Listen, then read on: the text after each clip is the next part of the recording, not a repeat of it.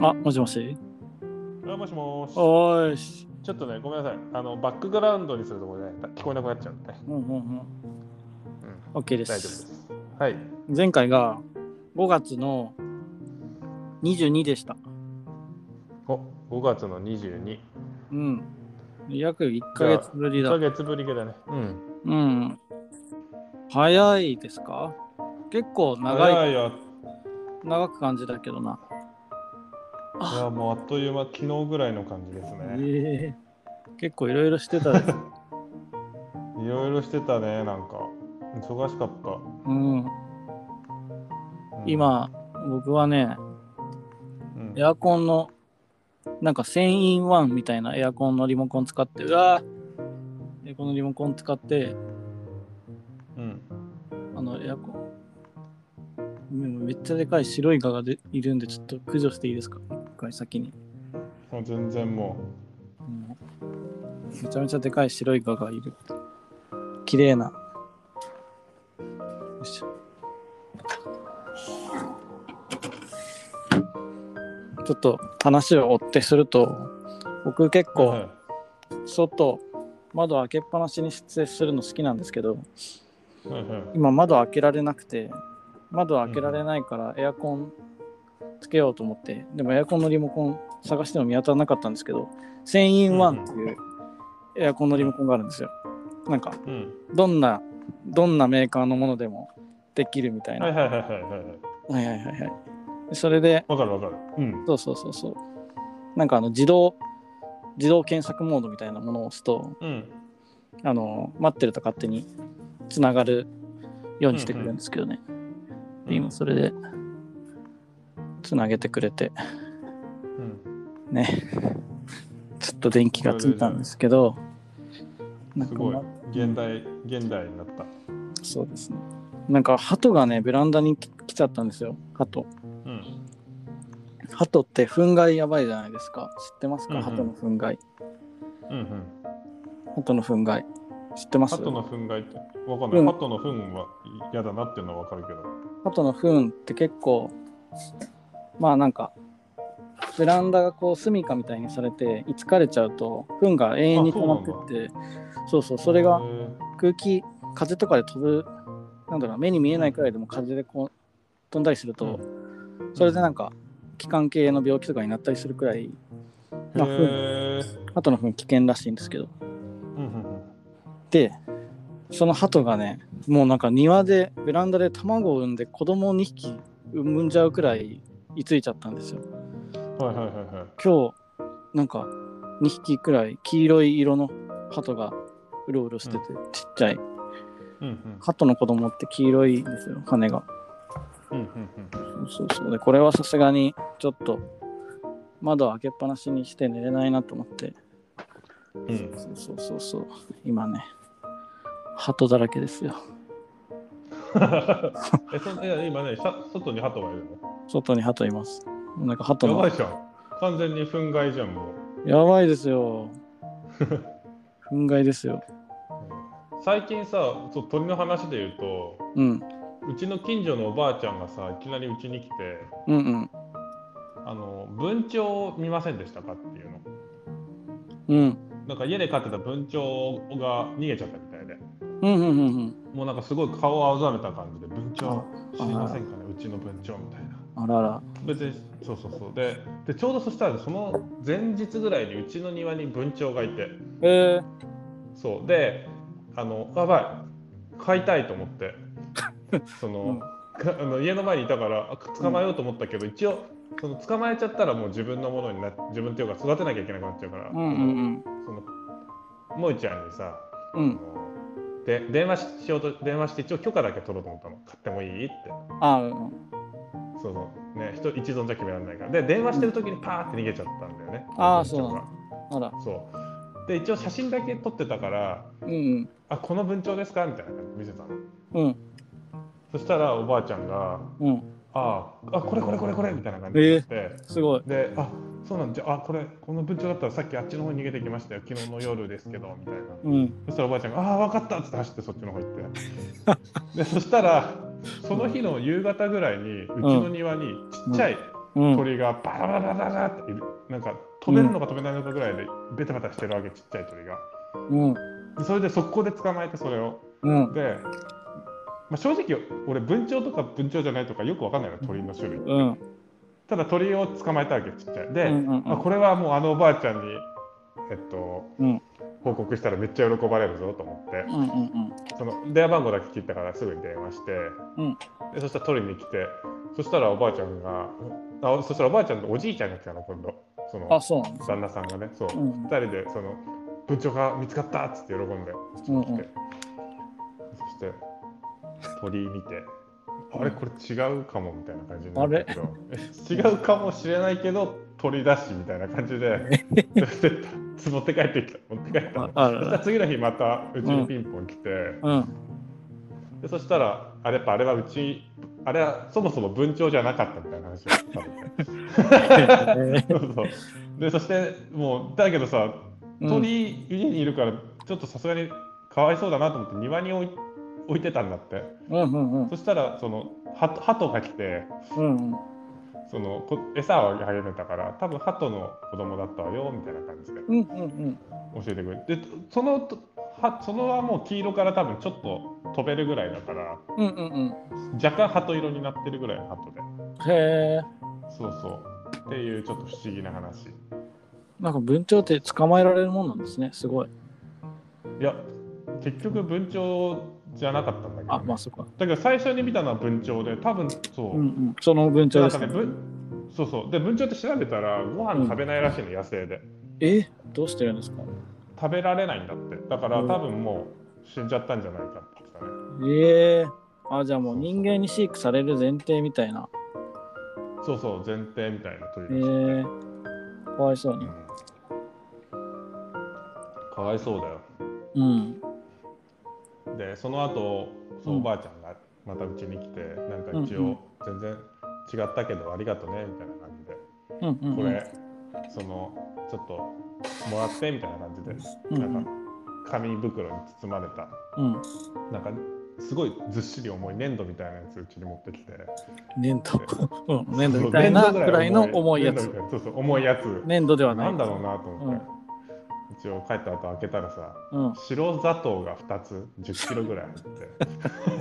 えー独特な、まあまあ 独特でしょ？うん。で白砂糖ってそんな使わないじゃん。まあ、うん。こんなこと言ったら失礼だけどさ。まあうん。そうですね。で、う。うん。ん。でそう。ちょっとね。うんそうですね。それだとう、ん。うん、使う人10 20キロくらい？10キロくらいですあね 10, 10キロぐらい10キロぐらい。5キロ5キロ。キロすごいですね。1キロぐらいでも結構ね消費しにくいけど。そうそう2人暮らしいらない。あいらないって言ったらだけどそう。まあそうですね。砂糖は、まうあん、なるほどね。多分、うん。まあ腐らないですから、まあね、砂糖は。腐らないそう腐らないし賞味期限もないから、まあうんちょっといい話ですね。うんいい話ですね。いい話へえそうなんだなるほどね、まあ、文鳥はいいですよね。野生の鳥じゃないから菌がいないうんから、うん、野生の鳥怖いなってちょっと思いますね。糞がやっぱそうなんだね。糞だけじゃなくても羽とかにも全然菌がいるとか。どうとか。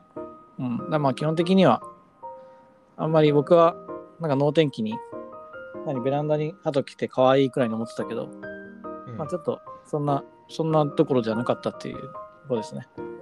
うんまあ別に公園とかでね、鳩にちょっと近づくくらいでいちいち、あーってなら、とはならないけど、うんうん。まあちょっとその誰かから聞いたか調べたかでちょっとあそうそう。調べて、ちょっと、ね。ちょっと怖くなっちゃった。うんうん。そうじゃあ窓閉めた方がいい。そうそう、窓閉めて、今もうリモコンも 1000in1 のリモコンが見つけましたよ、その日立の番号を。うんうん自動見つけで646番が日立の番号でした。う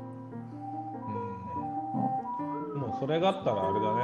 うん、どこの家に行くにも自分でリモコンで温度変えられるね。確かに確かに。人んち行っても。そうですね、勝手にこっそりね、当て当てめ当てはめて当てはめてね。できますね。うんもうね、全部自分自由自在だね。本当ですね。そう。そうそうそう。そうそうそう。ちっちゃい喫茶店とかでさ、すげえ本あーとかね。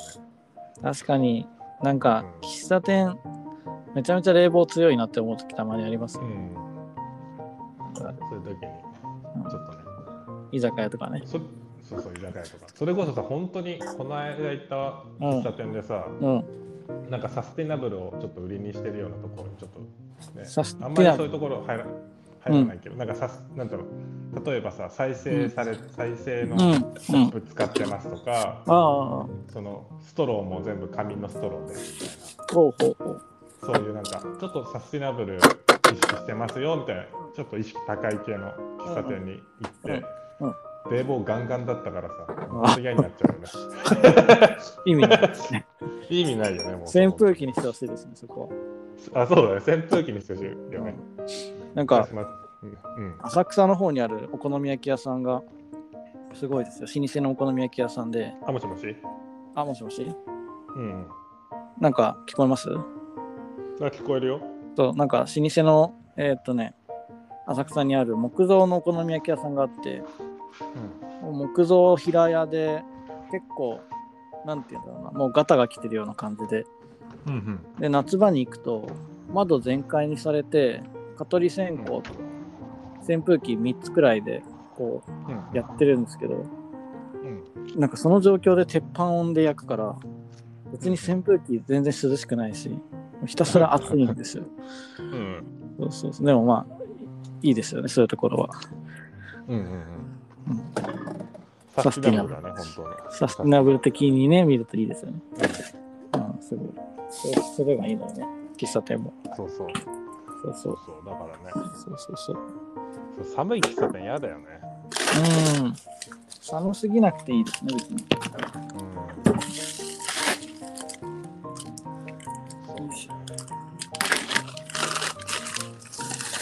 扇風機で言うと今日なんかね、ちょっと買い物をしにうんその車に乗っててで。たたまたま町田の街道沿いにはいはい。なんか最近多分できた古道具屋さんみたいなのがあって、うんうんうん。あ面白そうと思って入ってうんうん。そうそしたらそこになんか、まあ、レトロ扇風機みたいなのがあってはいはい。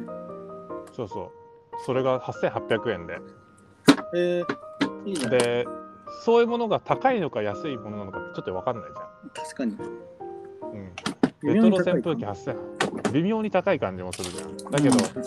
まあレトロだしなんかまあ、うん。東東芝のやつだったんだけどえー、そう、まあ、ちゃんとメーカーのものだし、まあ、うん。ちゃんと動くって書いてあるから、うん。ね。まあそうそう考えると安いのかな。って買っ店員まあそんなに買うつもりはなかったんだけどちょっと店員さんに値段だ、なんでこれそのうん。この、ね、これってやっぱいいものなんですか？みたいな感じでうんうん。まあ正直あのか素敵だったからうんうん。そうちょっと買うか迷ったぐらい素敵なもので、うんであこれいくらです？これってすごいうん。いいものなんですか？って言ったら、うん。そうなんか扇風機についてそう15分ぐらいちょっと話してもらっててうん。そう今全然どんな話されたか覚えてないんだけど扇風機について15分ぐらい話され15て分話してもらったのに覚えてないんです覚えてないぐらいちょっと。すごい、ま、そう。でなんか今扇風機の値段が上がってるんだってレトロ扇風機、へ季節柄か、うん。うんうんうん。うん、だからもし家にレトロ扇風機があったらねうん。そういう質屋さんとか持っていくと高く買ってもらえるらしいよ、うん、結構なんかためになる情報を話してくれてますね、今。あ本当に。いいですね。そうそうエアコンとかもね、あれですよね、なんか取り付け予約みたいのも、5月、6月、5月時点くらいでもうパンパンみたいな。ああそうなんだそうそうそうそう。うんうん全然どこもやってくんないって。ああそうなんだねそう。そういう、聞きましたよ。エアコンねエアコンねエア。コンないともう生きていけないぐらい暑いよねもう夏どんどん暑くなってる気がしますね、毎年。今うん。あの、窓付きエアコンとかだったらね、勝手に個人でつけられますけどね。ああ窓につけるっていうこと？そうそうそう、窓にもうバンってつけて、室外機と一体化してるみたいなのがあるんですけど、あー。そうそうそう。そありますあります。それね、全然めっちゃ涼しいですけどね。うん、ちょっと窓一個潰れるってや嫌じゃない、3分の1、そうですね、潰れますね。うん、僕は、あの、アトリエの部屋にエアコンついてなくて、そうだよ松田君のやつ結構そそれだよね、窓付きだよね、あれ。あ、そうです、そうです。アトリエの方はついてないから、後からつけたんですよ、窓に。なんかガチャって。うんうんそう、なんか、何か、何かで買ったかな。メルカリかなんかで買ったような気がしますけど。うーんうんあ室外機反対側にしたら大変なことになるね。うん、そうですね。そんなことしないですけど。さ暑い外を涼しくして、中に熱風がきますね。そうそうそう。そうそうそう。冬は良さそうだね。確かに冬はそれでいいのかな。まあそういう仕組みなんじゃないですか、別に冬も。冬は逆にしたら部屋あったかくなるね。まあわかんないけど、そうですね。一石二鳥だね、じゃ確かに確かに。あ。まあ外、その冷たいところ、暑いところから、エアコンの仕組みちょっと知りないですね。どうなどうやってるんだろうん。う。冷静に考えてたって不思議ですもんね。あんな。うん。うん。うん。俺、昔、その家改装改装してる時に、うん。エアコンを、えっと、と取り外して、うん。そのまあ、どっか家に移そう部屋他の部屋に移そうかなと思ってたけどうんうん。なんかエアコンって取り外すとガスが抜けちゃうからはいはい。結構ちゃんと取らないとうん。その使い物にならなくなっちゃうんだって。要するにまたガス入れなきゃいけないからガス入れるのに結構お金かかる、ガスがそれだったら新そうガスがフロンガスじゃない多分。フロンガスなのかなんかあんまり多分うん。なめっちゃ高いガスで。そう。でそうガス入れるのに新しく買った方が安いぐらいのへえ。感じらしくて、でそれであダメだ使えなくなったと思って外に置いといたの。うんうん。そしたらそれ持ってかれたからねえ？持ってかれ そうそう。盗まれた、へえ使えないのに。うん、そう使えないしだからほだから欲しい人はいるんじゃない？そうやって。だからむしろ売れるんじゃない？ガス。レイバイガス。ガスとあのあのーうん、せんあなんだろう。クーラーと室外機一緒に丸々へえだけど捨てようと思ったやつだから別に全然いいんだけど。まあそうですね。むしろちょっと、うん。うん、ありがとうっていう感じだけど、うん。片付けてもらってよか。った持ち悪いよね。気持ち悪いもんですか？ああいう粗大ゴミとかして持ってかれるのは。いやまあ捨てるつもりだったけどなんて言うんだろうな。家の前に落ちたものがなくなって。ああ、まあ勝手にまだ、まだ捨てるっていう張り紙をしたわけでもない。やつを持ってかれて。それはちょっと確かにでただのただの泥棒ですね。そうその代わりなんか枯れた観葉植物のゴミが置かれてて。物々交換のつもりなんで、物々交換みたいなのもすごい。枯れた観葉植物一番いらないですね。いらないでしょ。まあでもガスがなくなったエアコンも同じようなもんですけど、同じぐらいいらないから。いらないものとです。面白い。そうそんなそうクーラー。うんまあ大事だよねこれから生きるインフラだよね本当にエアコンはそうですね。うん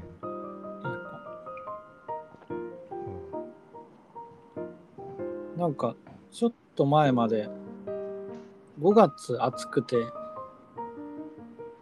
なんか、6月頭暑くて、いきなりめっちゃ涼しくなりましたよね。そう先週すごい寒くてね、うん。うん、で、また暑くなりましたね、うん。ちょっと。そうだね。もうさすがに夏になりそうだけどね。梅雨はもう終わっちゃったんですか？梅雨であってほしかったけど。どうなんだろうね梅雨。だから梅雨がもうとことん降ってくれれば、そのベランダのなんか糞とか洗い流してくれないかああなるほど。そういうことなんだねじゃあソースで流せばいいじゃん。まあそうですね。ホース買って、うそうですもしくはなんかね。鳩が嫌いな匂いみたいなのを撒いたりしてさ、まあそうですね。うん匂いがね、普通に糞のく匂いが臭いんですよね、今。あの、病原菌とかそういうこと以上に。いやそれは早くやった方がいいんじゃない？ホームセンター行けばそういうのあるんじゃない？いや、そうですね。でも2匹の小鳩がいるんですよ、まだ子供の。あそそのれは子育てるしかないよね。でもなんか人間が関与するとなんかせだそうだダメダメダメダメ。ねなんか野生に戻れなくなりそうで怖いじゃないですかねうん、ちょっとだからちょっとあっち行ってくらいにどいてもらってそのけどそれってなんか市のさ、うん本そういう市役所とかに電話すると多分やってくれるよいろいろ。当ですか？うん。なんか調べたら法律うでん保護されてるらしいんですよ。鳩の子供とか鳩の巣とかって。うんうんなんかベランダに発生しても勝手になんか駆除とかなんか巣とかを壊したら100万円以下の罰金らしいんですよ。なんか。ああ、じゃあ、だだから連絡すればやってくれないの？それダメなのかね？そうですね。できるのかも。うん。なんか、その、ダメな話なんだけど、まあ、その近所のおじ,、おじいちゃんで、うんうん。傷ついたスズメをずっと飼ってたおじいちゃんがいて、うんうんうん。で、そのね、すごいやっぱり愛情が湧いてきて1年ぐらいずっと自分で餌あげたりするとやっぱ親だと思ってどんどん懐いてくるんだって。えー、かわいい。うんうん。そうまあこれ多分それこそ罰金の世界の話になっちゃうからまあそうですね。んだけど。うん。まあちょっとまあ100年前ぐらいの話はちょっと時効だと思って聞いて、うん。うんそれでそしたらそのスズメ逃げちゃったんだね途中で。あそうなんですね。ちょっと悲しい。そう。そしたらそのおじいちゃんずっとそれから木工でスズメを掘る人になって。そうそう。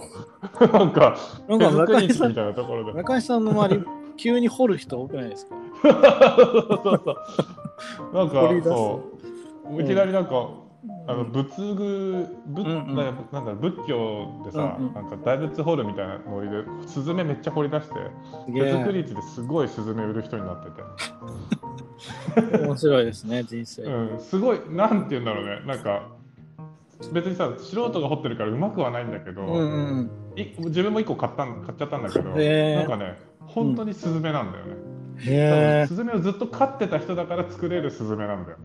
そっかいいな。すごい木工が上手い人のスズメではないの。だけど、ちゃんとスズメなんだよね。えー、それより気になりますね。綺麗すぎない。そう。そう。そう綺麗すぎないそう。だ解像度超なんだろう遠目で見ると解像度すごい高いんだけど、近づくとすごいなんていうの一気にこれはなんだみたいな。えー、感じで見えるっていうそう。えー、いいな。それは近所で買えるんですか、あそれはねそうあ地元のね喫茶店でねずっと今でも取り扱いされてる。えー、行かし行きたいなそれあ本当に？じゃあうん今度紹介するよ。紹介してくださいよスズメの彫刻スズメの彫刻作ってるおじちゃんがいて。なんかでも本当にそういうなんか執着みたいのがある人のものの方が気になりますよね。そうだよね。うん。なんか可愛いからスズメ掘ってる人とはちょっとまた違うよね。そうですね。なんか念がすごいですね。そうそう。逃げちゃったスズメを自分の手元に置いときたいっていう念だもんね、本当に。それでちゃんとビジネスに、ビジネスではないかもだけどビジ、ネスではしてないとビジネ思うけど。スではない。まあ、そうそう。最初はなんか見せるために掘って、うん。なんか欲しいって言った人にあ渡すとかして。えー、で、なんか最近なんかバンクシーの、なんかだだ若干多分売れるようになってきたんだよね、すごい、うんうんうんそれが。ちょっと調子乗り始めて、うんなんかバンクシーのみネズミ掘り始めたりとか。それ嫌ですね。そうそうそうそ。そうれはちょっと嫌です。それがなんかね、可愛いんだよね。そうですね。俗な感じがして、一般市民の感じがすごくしていいですね。そうそう。すごい。いいですね。うん。バンクシー掘り始めたんだ。バンクシー掘り始めたバンクシーのネズミ。そうバンクシーのこと全然知らないのに、これめっちゃ売れんだよっつってバンクシーのネズミ掘り始めて。いや、嫌です、ね。めっちゃ売れるんだ。売れるらしいよ、やっぱり。うん。うーん。面白い。そうそう。なんかうちの庭のにもすごいカメムシが最近出て、カメムシは出ないよね、ねマンションだから。そうですね。カメムシは出ないです。網戸にね、なんかほんとちっちゃいつぶつぶの、うーん。なんて卵を埋められて、うわやだ庭にも全然洗濯物干せなくて、うんうんうん。カメムシってすごいよね、なんか。うん。うんカメムシは出ないけど、なんか、夏の前とか秋くらいになって、僕がその、冷房全開にしてたら、まあ、窓って閉めるんですけど、うんうんそれよりももうちょっと前後の季節に、窓を全開にしてても涼しいくらいの季節とかに結構虫入る時があって、うんなんか夏なり、なりますよくらいの、初夏くらいの。うんなんかね、き黄色いテントウムシがすごい来るんですよね。いやー黄色いテントウムシってなんか都会って感じするね。うん。き気持ち悪いんですよね、黄色いと。うんうんうん。黄色いテントウムシがなんか一時期、なんかアトリエの天井にめっちゃいたことがあって、なんか最初は、なんかアシスタントが気づいたんですよ。なんか天井にある黄色いの、なんか絵の具の汚れですかみたいな。へああ、そうじゃないみたいな。そうそうじゃないみたいに見て、よく見たらなんか動いてて、うわーみたいな。うんあ虫だって言って。めっちゃ怖い話だね。そうですね。なんか黄色いテントウムシって頭の部分が白くて黒い目みたいな感じなんですよ。ちょっと黒いんですよ。ちょっと気持ち悪い。あと虫、その幼虫の状態もちょっと可愛くなくて。そうそうそうそう。うんなんか黄色、黄色一色じゃなくて、黄色地に黒い点々たくさんみたいな。えー、幼虫から点々があるんだ。そうです、そうです。なんか説明するだけで気持ち悪くなってきた。ちょっと今、画像検索しちゃったら気持ち悪いですね。うん黄色いテントウムシ。赤と黒はあんなに可愛いのに。そうだね。赤黒ってそっちの方が色としてはきついけど可愛いよね。確かに。なんかいろんなキャラクターになってるからなのかもしれないですね。うん。カブトムシみたいに。そうだね。カブトムシだって本当はちょっとグロテクスクだよね。そうですよね。あんなんだってちょっと立体的なだけでゴキブリと対してパーツ変わらないです、うん作りは。そううんそうそうそうそう。でもカブトムシ見ても誰もね、そんなえ気持ち悪いとはならならにくいですよね。しかも嬉しい感じでね、どっちかっていうと。確かに確かに。見れて嬉しいって。うブランディングですね。カブトムシのん、ブランディングだね、カブトムシのブランディングだね。うん。うん裏でちゃんと作り上げた人がいるんだよね、カブトムシブランドを。うん。そうですね。うん、なんでだろう。でもまあやっぱ見た目からかっこよくないです。かっこいいってのはやっぱあるかもしれないですね。だってかあんな剣みたいなカブト。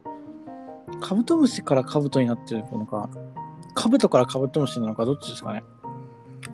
うんカブトからカブトムシじゃない？いや、カブトムシからカブトじゃない？そうですかねどっちなの？ね。カブトは確かにあんな形してる必要ないですもんね。頭を守るだけなら。確かに。じゃあカブ角いらないよね。いらないですね。うんえー、どっちなんだろう。うんそうだね。卵が先かみたいな。卵が先か、カブトが先か、カブトムシが先か。そうそうそう。あ戦国時代の兜、鎧兜の兜が先らしいですよ。へ兜がーじゃあ、先で。カブトがあって、うん、カブトムシがいるんだ。そうです。そうです、そうです。うんうんうんで、そもそもあの、甲虫、甲虫っていうなんかあの、あコガネムシとかも全部、ちょっと同じじゃないですか、うんうん形は。うんうんあれがそもそも、甲の甲が甲冑の甲なんですけど、甲甲なんですけど、うん甲冑に似てるから甲虫って名前が付けられたみたい。なるほど。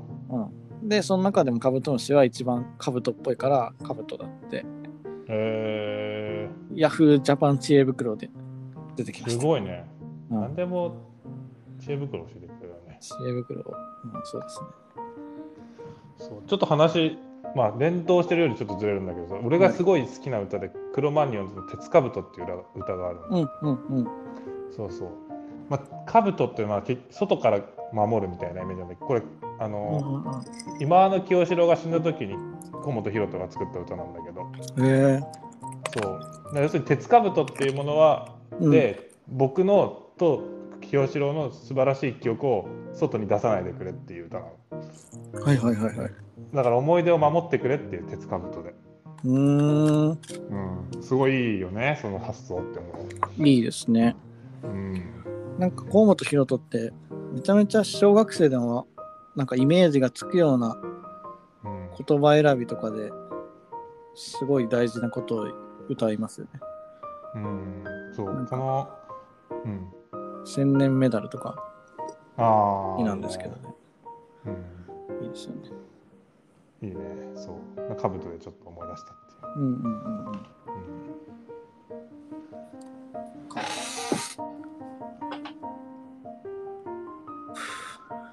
ブトムシか。カブトムシ。カブトムシ。うん。カブトムシでも僕はあんまり欲しいって思ったことないですね。ああ、そうなんだ。うん。カブトムシ、めっちゃ取りに行ってたわ。本当ですか？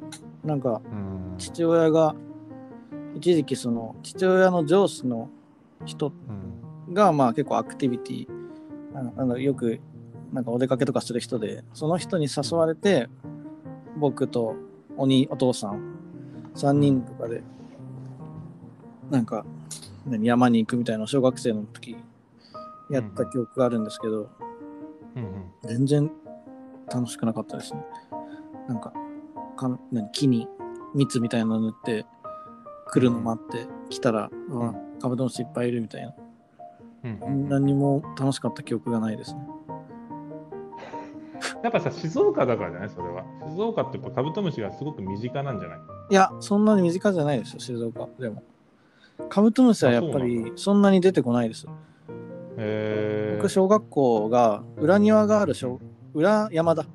裏山がある小学校で、なんかうん。校校舎の裏にあ校舎の表に校庭があって校舎の裏には山があってうんそこはなんか自由に行けるんですよ。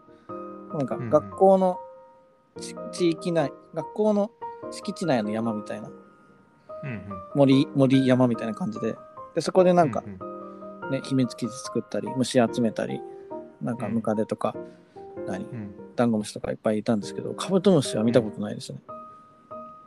ああ、そうなんだ。静岡ってなんかカブトムシ、山多いからいそうな感じするけどね。なんかでも僕が住んでたその通ってた学校はあんま山寄りではなかったかもしれないです。うん。なんか駿府城っていうところがあってそこのお堀沿いの学校だったんで、うん。なんか割とその両サイドがこう堀堀に囲まれてたというか堀、なんか水。水場に囲まれた山みたいな感じなんだったんで、山ってほど山でもないし丘みたいな感じでうん。多分そのクワガタとかねカブトムシってもうちょっとなんかザ山の方にいると思うんであんま見なかったかな、そういうそういうやつらは。そういうやつら。うん。多分。村上さんの方が見てる気がする。カブトムシ？いうん。や、うちは全然もうちょっと行かないとカブトムシ見れない。あそうなんですな、ねほとんど。うん。うん。昔、その近所にすごいカブトムシとかクワガタが出るっていう噂のくぬきがあって、へえ、そう。本当に歩いて3分ぐらいのところだったんだまあ別になんとなんともないアパートの、ただ小学校の噂だよね。うんうんうん。そうそう。そうでそうするとさやっぱ小学生の噂だからさそのえっとやつをさみんなでさなんか削ったりさするわけよ。でその木だけ超ボロボロになるの。えでそしたらある日張り紙がやってここにはカブトムシクワガタ出ませんっていう張り紙が。その多分管理人が怒って貼って。ー、うんうんうん。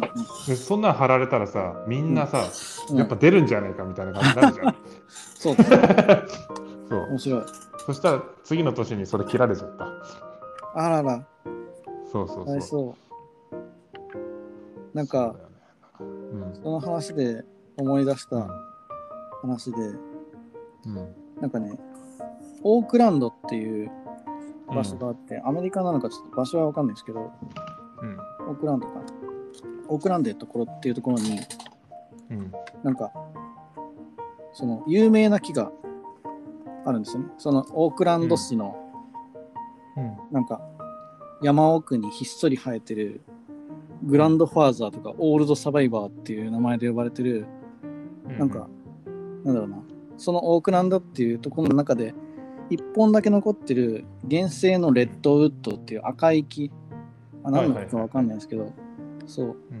もうなんか樹齢500年くらいになる奇跡の生き残りみたいなのがあるんですけど、なんかオールドサバイバーの話が面白くて、そのオールドサバイバーがなんでそのうん500年も残ったのかとか、めちゃくちゃでかい木なんだけど、なんでそのでかいのにうん誰にもこう切られなかったのかみたいな、他の木はどんどうん切られちゃったりして伐採されてたのに、なんで残ったのかみたいな話で、そのオールドサバイバーは、なんか全然、その、なんだろうな、無用の木だったかららしいんですね。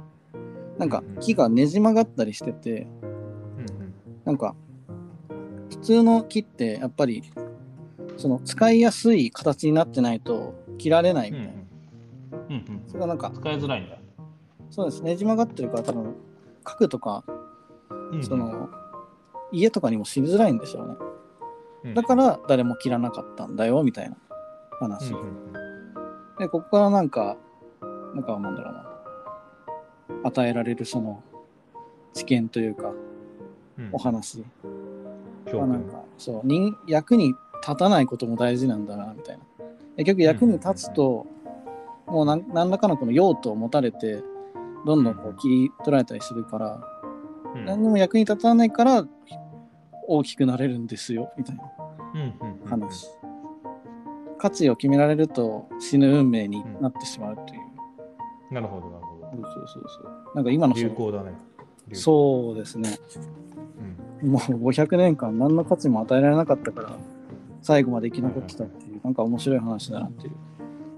まあ、確かにさっきの木もそうだよね。カブトムシが出るって言われなければ。そうそうそう。めっちゃ対極の話で、今すごい、なんかずっときましたね。うちの近所のあの木と、うんじゃあその、その木はつながってるのかもし確かに。引用で。引用で。なんか最近ね、何もしないっていう本を買って、うん。何もしないっていう、How to do nothing っていう本なんですけど、うんこれがね、まだ10ページくらいしか読んでないけど、面白いんですよね。そういう、まあ、オールドサバイバーの話だったり、うん。うんなんていうかね、こうじゃあ Facebook とか Instagram とかが台頭してる世の中で、みんながそう、価値みたいなものを逆算して生きて、生きすぎるせいで、どんどんそれって結局、なんだろうね、伐採されていく運命に自分からなんか飛び込んでるような。オールドサバイバーみたいになればいいとかね、言ってるけど、うんでもそうなるには、やっぱそれだけの意志と覚悟が必要で、そういうなんか、価値から抜けていってもいいって思うね、じゃあ他に、他の価値を見出すくらいの自分のその力みたいなのがないとダメだけど、じゃあこれからそれを話すねみたいなところで、まあ、僕は読み進めてないんですけど、なんか面うんうん白いです。何もしないとか何もないことっていうのは決して悪いことじゃないんだよっていう。うんなるほど。そうそう興味を持たれないっていうのは意外といいかもしれないね。そうですね。うん。瞬間的な、ね、なんていうんだろうね。消費され、うん、瞬間的に消費されるのはね、あんまり、うん。うん。まあ、それが、それを望んでる人はそれでいいけど、なんか短命で終わっちゃいそうですね。うん。うん。うん。うん。そうだね。寿命はどんどん削られていく感じするよね。うん。それは僕、カブトムシ別に興味ないって言ったんですけど、ヘラクレスオオカブトはめちゃめちゃ欲しかったですね。やっぱそれは静岡に住んでるからじゃない？いや、関係ないですよ。すごくないですか？だってあんな、あんな角長いんですよ。うん。かっこいい。剣みたいじゃないですか、だって。けどやっぱそれってカブトムシを通過した人が言うセリフだよね。カブトムシをあそこにいきなりってちょっとあれだよね。うん。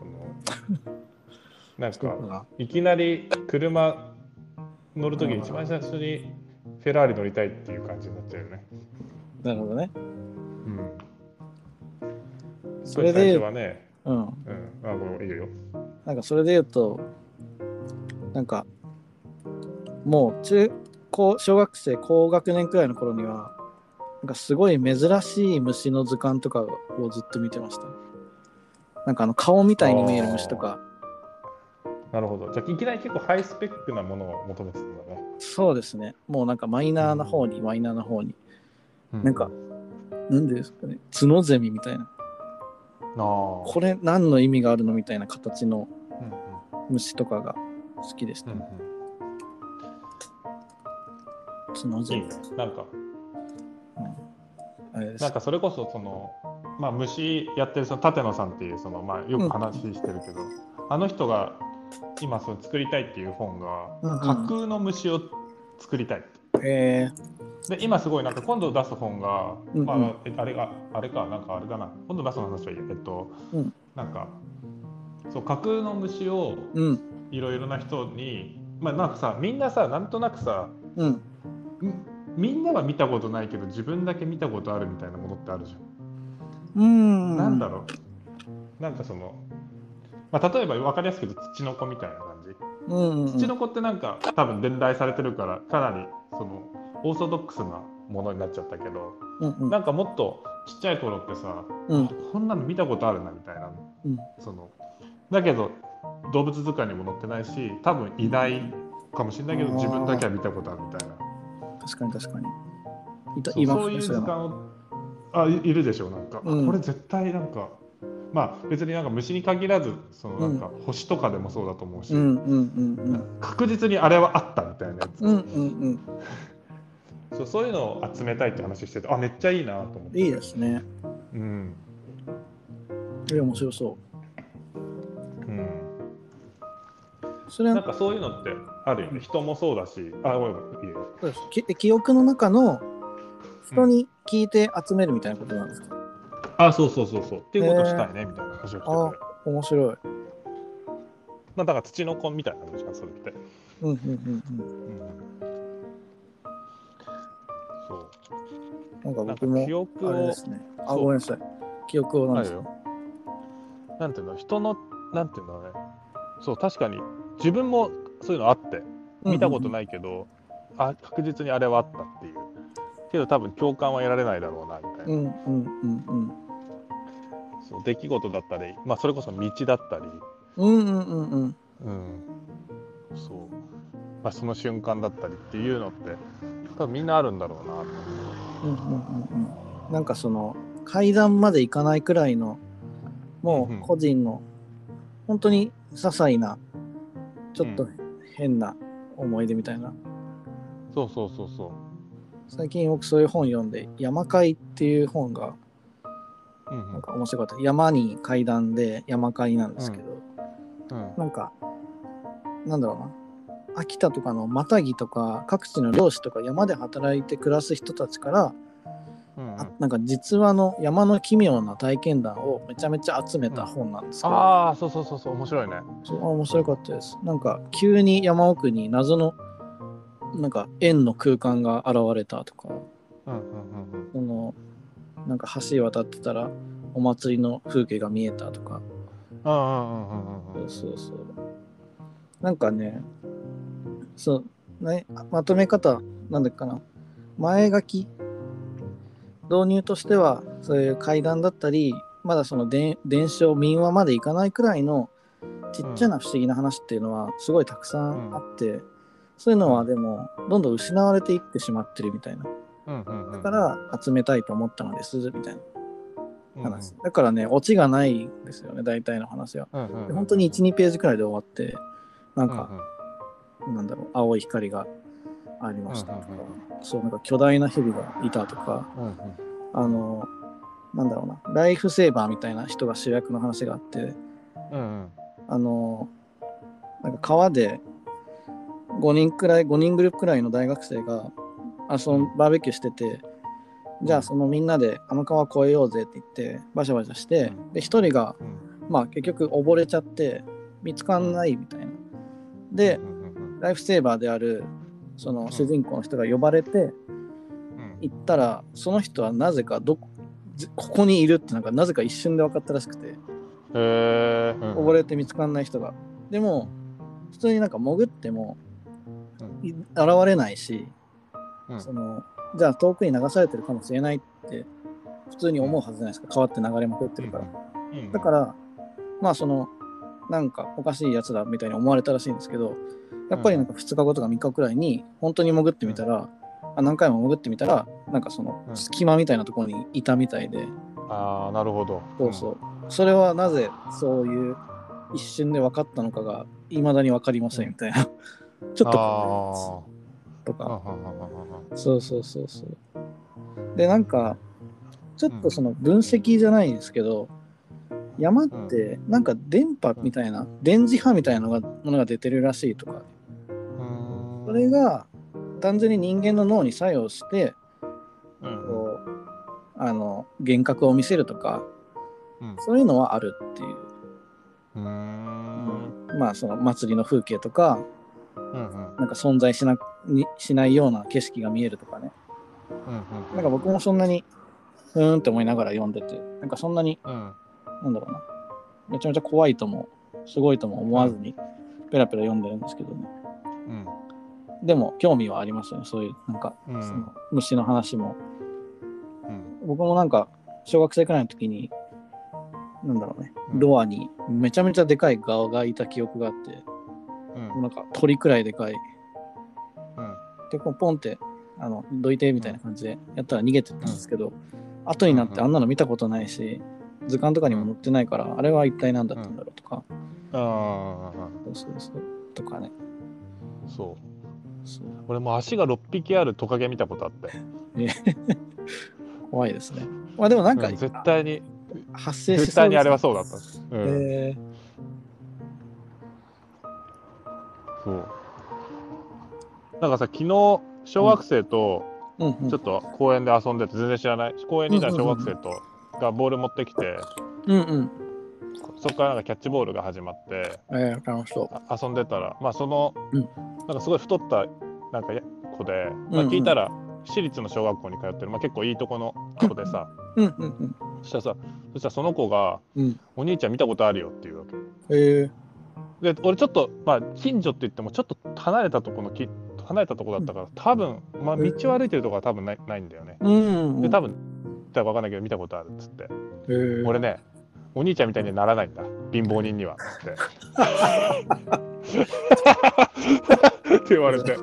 えそれえそう小3小3調査そう。だけど多分そいつは俺を見たことあるんだろうなって思って。え 思ってなんかちょっとね面白かったすごい。ー、面白いですね。そうそうそう。どこでそんな印象がつけられたんですかね？ひどい。でなんかきちょっと聞いたらなんかお父さんがねなんか野球選手みたいな話するわけよ。えー、すごい。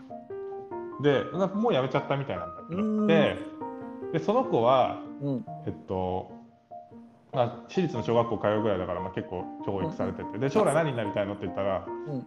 僕はねサラリーマンになりたいんだっていうわけ。えー、でなんか「あそうなんだ」って言って、うん。お兄ちゃんはねサラリーマンじゃないからね。貧乏人だよとか言うわけよ。なんか言うわけなんか多分親父、俺の勝手な想像としては、うん。うん電車の中で自分を見てあー。とお父さんがうん。お父さんはきっと野球選手でどっかで怪我をして、うんうん。そのやっぱな人生っていうのはなそう夢をかけるもんじゃねえっつって。俺はいやサラリーマンが一番いいんだみたいな話を多分して、うん子供がああいうやつにはなるなよみたいな感じで俺を指さしたんだと思うんだよね。なるほど。なんか そうそうそう。断片でちょっと想像できる物語。断片でそうそう想像できるっていう。面白い。そうそう。サラリーマンはね 潰しが効くし怪我して何もできなくなった野球選手はダメだよみたいな。ダメだよっていうことを言って、うん。だからお前はちゃんと学校行って勉強してサラリーマンになるよっていう面白い。教育をされてる子なんだろうなっていうその想像。それが村上さんの元に届いたんですね。そうそう届いたっていう。えうんそれがねすごいなんかねそううんその子もその子にとっての俺も多分いたんだろうね。もう俺じゃないかもしれないけど俺と似たような人なのかもしれないけど、ー、うんうんうんうんうん。そうそうなんかまあおひげが長いだけで同じ人物 とかあるんじゃないですか。背が高くてひげそうだ長いねそう。そうそうそう。かもしれないけど。うん。まあね彼のその多分教育にとって多分すごく重要な多分分岐点だったんだろうねその。そうそうですね。うん。あとはなんかそういう人とねならないって言ってる人とそんなね遊ぶ時間もいい時あ間そうそうそう。別にさ子供のすごいところってそういうところでさなんかそこで別に偏見を持つわけでもなく、うんうんうん。貧乏人でおお前みたいにはならないけど俺はお前のこと好きで友達だよみたいな感じだけ。いいですね。そうそうそう。うん。あれすごいいいなと。だけど別に嘘つかないでさそういうことでうんうんうん。普通に面と向かって言っちゃうみたいな、うんうんうんうん。そうそう。いい話。そう。いい話だよ。だ子供ってやっぱりすごい、なんていうんだろうな無垢でいいなって思って、その時。うん。なんか別々でもいいから仲良くできるっていいですよね。ああそうそうそうそうそういうこと、なんなかんだろうね別にそこでさ大人になっちゃうとさ、なんかあああなたみたいな人生もいいですねって言いながらちょっとうんうん一緒にキャッチボールはしまそうみたいな感じだね逆にそうですね。話が合わないからもう合わないとかってなっていきますからねどんどん。そうそう。そうですね。なんかねいいですよね別にキャッチボールとかだけできれば楽しいですからね本来。ああそうそうそうだよね本当に。ううん。ん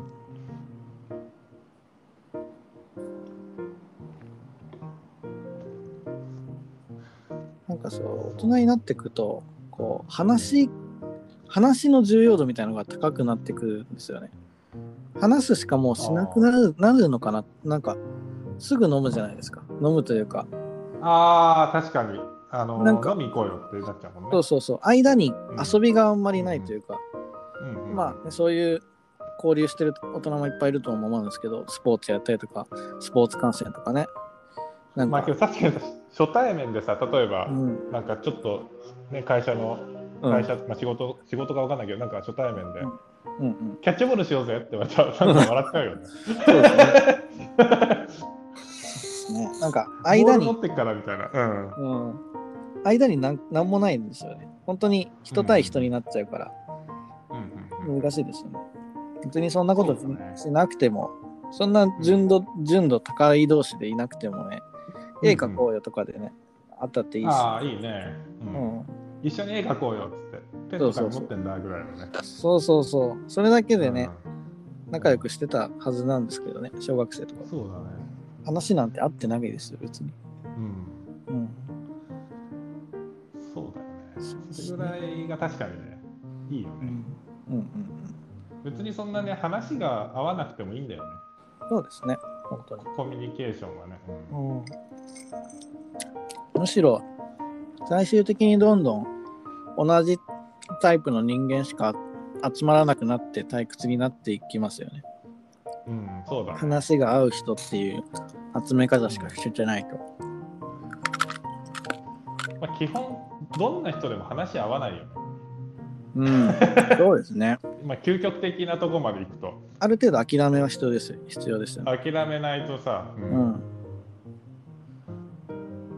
そそうそうそう。う。うんなんか難しいのが、その完全に他人だと思って、なんだろう、面白がりたいんですけど、僕は。その、なんか、面白がることは多分誰に対してもできるんですよ。そのなんか、なんだろうな。なんかこう、なんていうの、興味とか関心があるとかじゃなくて面白いみたいな。面白いと好きとってちょっと別々で、ああ、そうだね。尊敬するとも別々で、でも別に誰も尊敬する必要もないじゃないですか。うん、コミュニケーションする上で。なんかその、なんていうんだろうな。朝から晩まで飲んでるんですよみたいな話とかを聞いて、そのショートスリーパーなんですよ。とか、もうずっと起きてる間作ってるんですよみたいな話とかを聞くと、それはなんか、相手はすごいねっていう反応が欲しいのかもしれないですけど、うん。僕からするとうん。面白いねって感じなんですよ。え、なんでそんな寝ないの？みたいな。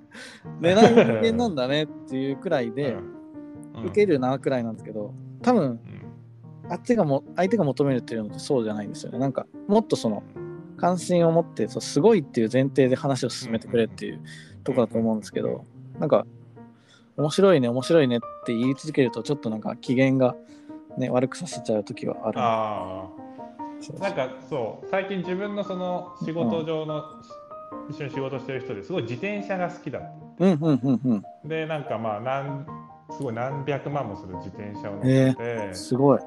で、そうそう、すごいって多分言ってもらいたい。まあ、そのこと言ってそっか。すごいってうん。言うし、で、なんかそその自転車のホイールが壊れちゃったんだって、うん。なんか真っ二つに。うん。でそしたらその真っ二つにホイールが壊れちゃってっつってでこれ修理に何百万もかかるんだよねっつって。ええマジっすか？だったらなんかうちにちょっとでかい自転車のホイールあるんでつけてみません？みたいな話。するわけ。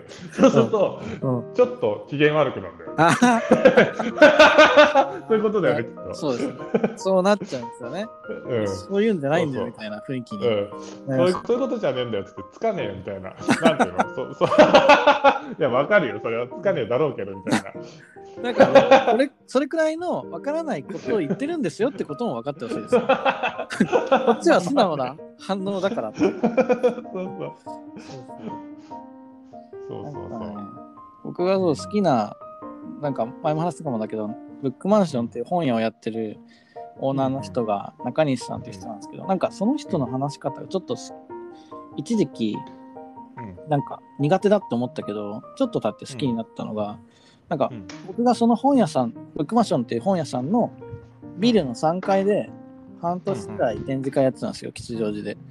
1はいはいはい年間半年くらい。まあだから毎回見に来てくれて、で、何回来るたびに、面白いって言って見てくれるんですね。すごい。面白い、うんそうそうそう。面白い、すごいって。で、うんなんか、本当に、素直に、なんか、なんでこんな、なんか、なんでこのパーツはこういうふうにしてるんですかとか、なんで古着使ってるんですかとか、なんか、うんうんなんかね、それを最初の頃は、なんかすごいバカにされてるような気持ちになって、なんか、いや、なんかバカにしてるでしょみたいな、言ったことがあるんですけど、なんか、バカにしてるわけではなかったんですよ。なんか、本当になぜかを気になるから、ずっと聞いちゃうんですみたいな。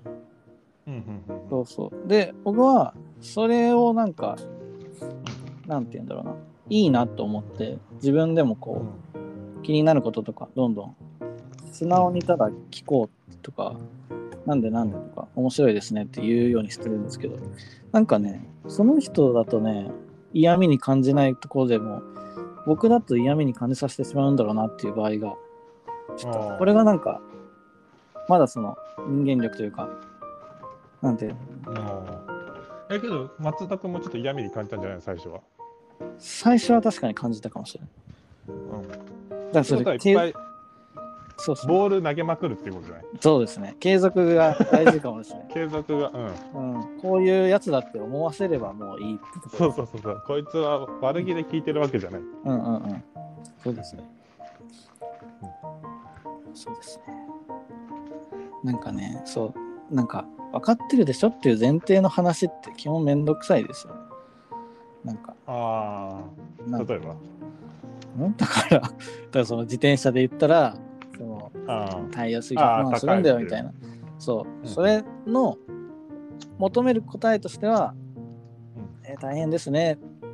えーもうね。う、だけど、普通にうちのホイール使ってみたらいいです、いいじゃないですかっていうのもうん素直な気持ちじゃないですか。そうそうだね。そうそうそう。その。相手の素直さには、こう別に受け入れられない状態っていうのは、うん。うん、あんま良くないなって。そうだね。そういうのあるよね。なんか本人が多分大切にしてることなんだよね、きっとその。うんうんうんうん。それをちょっとお茶か茶化してる感じに取られるのかもしれないね。そうですね。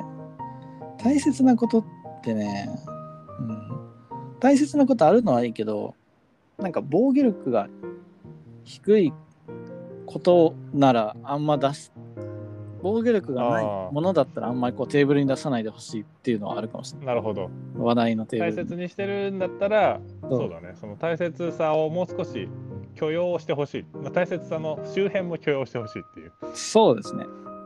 わからない。うん。そうですね。そうだね。うん。そうだね。確かにね。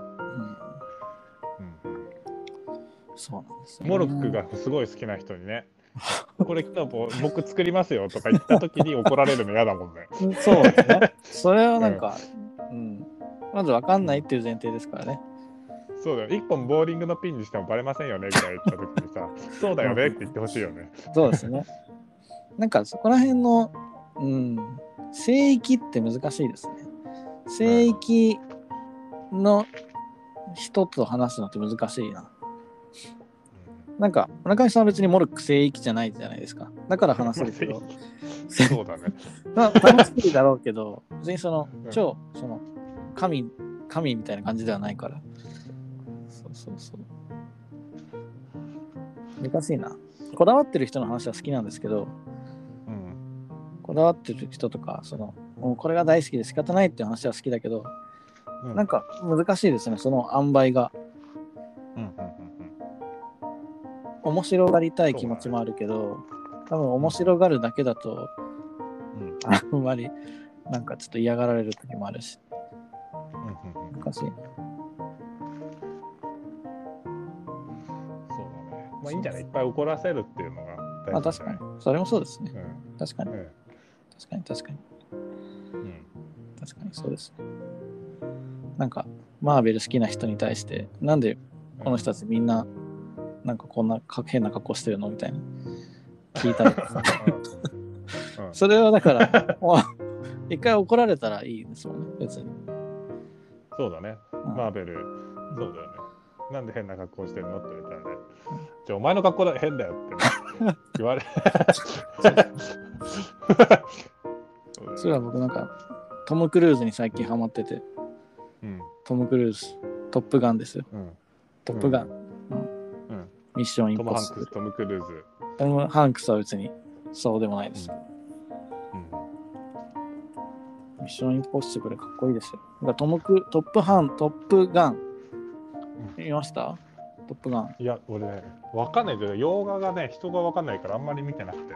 そうなの、洋画は別に興味ないんですね。興味がないっていうかね、人がわかんなくなっちゃうから。うーん。チャップリンとかならね、出てくる人数少ないから全然楽しめるけど、あれぐらいなんか、すごい、なんていうんだろう、キャラクター、だから、それこそマーベルとかの方がまだ見やすいかな。うん。いや、マーベルも人いっぱい出てくるから、そうですね。スパイダーマン、うん、だからちょっとわかんなくなるけど、うんうんうん。なんか、まあ、チャップリンが一番いいかな、だから、チャップリンぐらいの登場人物の量が。うん。そうそう。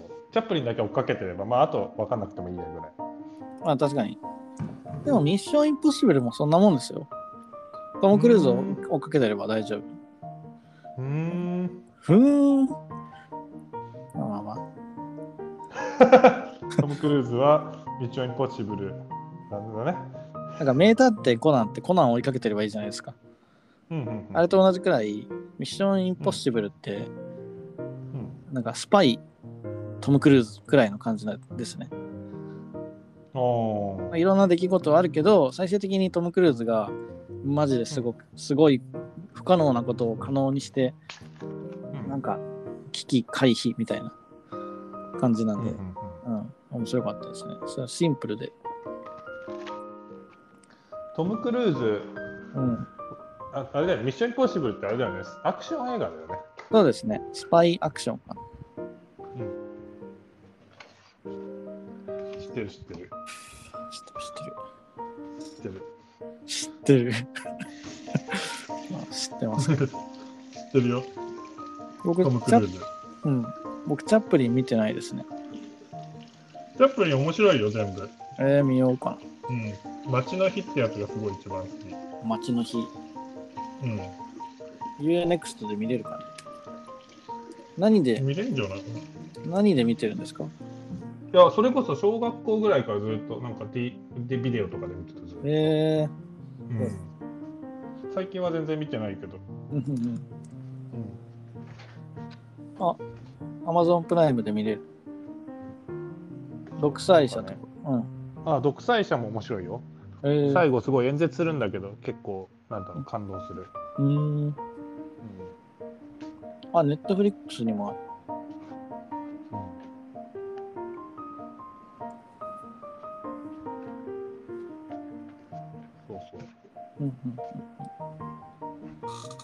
じゃあ最近はじゃあトム、トムに首ったけなんだ。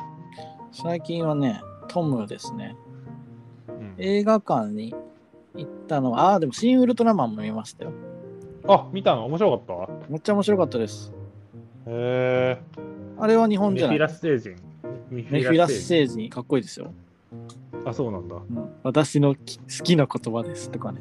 そうそうそうそうそうそうそう私の好きな言葉ですってやつよね。そう。私の苦手な言葉ですとかね。そうですって、そう。そうそうそうそう。あれがいいですよ。なんか、キャラクターが立ってていいですね。ミフラス星人。うんうんうんウルトラマンは見ないんですか？見たい。あのーーちょっと、シンウルターン面白そうだなって思う。うん、見てほしいですね。けど面白いってすごいね、安野さんって本当に。そうですね、本当に。うん。ちゃんと面白いっていうのはすごいね。ちゃんと面白いです。で、僕、ウルトラマン見たことないんですけど、あ、そうなの？うん。ウルトラマン見たこと、え、え、じゃあちっちゃい頃何見てたの？ちっちゃい頃何見てたかな？ちっちゃい頃物心覚えてたのは僕ディズニーとかジブリですね。ちっちゃい頃から見てたもの。あと機関車トーマスと、あの自動車の働く車みたいな。ああ。この4まあ、も台。ちろんジジブリは、とかディズニーっていうのはもう見るじゃんうん。それプラスじゃない？ウルトラマンとか。まあ、仮面ライダーはちょっと自分も通ってないんだけど。なんかあんまりね、テレビを見た記憶そんなになくて、なんかビデオがあって、そのディズニー、ピーターパンと魔女の宅急便と、えーっと、リトル・マーメイドとトトロか。なんかその4つを僕は永遠と繰り返し見てた記憶があります。へえ。うん。だからね、ウルトラマンとか仮面ライダーは一切通ってないんですよ。うんん。そうなんだね。ウルトラマン、仮面ライダー通らない世代なんだね。世代ってこともないと思いますよ。多分ね、僕より上でも下でも見てる人見てるし、同年代でも見てるそれこそしうん、せ戦隊ものとかね。うんうんうん。かくれんじゃいとかね、うんうん。あれでも見てないの？見てないです。全然見たいって思ったことはなくて、うん。うん。ただ、なんかやっぱ、エヴァが好きで、エヴァのうん安野さんが自分の影響が、エヴァの元ネタはウルトラマンだみたいなことをうんうんうんうん結構何度も言ってるから気になってはいたんですよね。なんかさ、庵野秀明のさ、ようこそ先生見たことある？ようこそ先生。え、見たこと。ようこそ先生って昔 NHK でやってた、んうんまあ、多分 YouTube に広が広転がってると思うんだけど、うんうん。なんかようこそ先生っていうあうんの、うんなんだろうなあの NHK の番組で、うんまあ、ちょっとそのなんだろう映画監督とかそういう、まあ、ちょ映画監督に限らずなんかうんうん。学校の母校に行くみたいな、うんうんで先生するっていうえ一日だけ先生するっていうので庵野秀明が「エヴァンゲリオン」やってる頃に、うんエヴァンゲリオン終わった頃かなに。やってる回があるんだけど、うんうんめちゃくちゃ面白いよ。えー、うん、そうちょっとチェックします。なんか出てきたんで YouTube。そう、ようこそ先生、庵野秀明で出てくるんだけど、そう、あれはね、なんか多分見た方がいい。え、あの、エヴァンゲリオン好きな人。うん。うんうんうん。課外授業。ようこそ先輩だ。あようこそ先輩だ、そう、ようこそ先輩。そう、それでなんか庵野秀明のお父さんとかお母さんも出てくるんだへえ、面白そう。うん。そう。で、なんか、自分が一番好きなのは、その中でなんか、うん。庵野秀明って超偏食なんだよね。うんうんうん。で、お菓子ばっか食べるんでしょうね、この人。そうお菓子ばっか食べて給食とかすごい苦痛だったみたいな話をしてて、うんうんうん。でで、まあ、番組の中でうん。そのなんだろう先生だからさ一緒に給食食べるシーンとかあるんだけど、うん。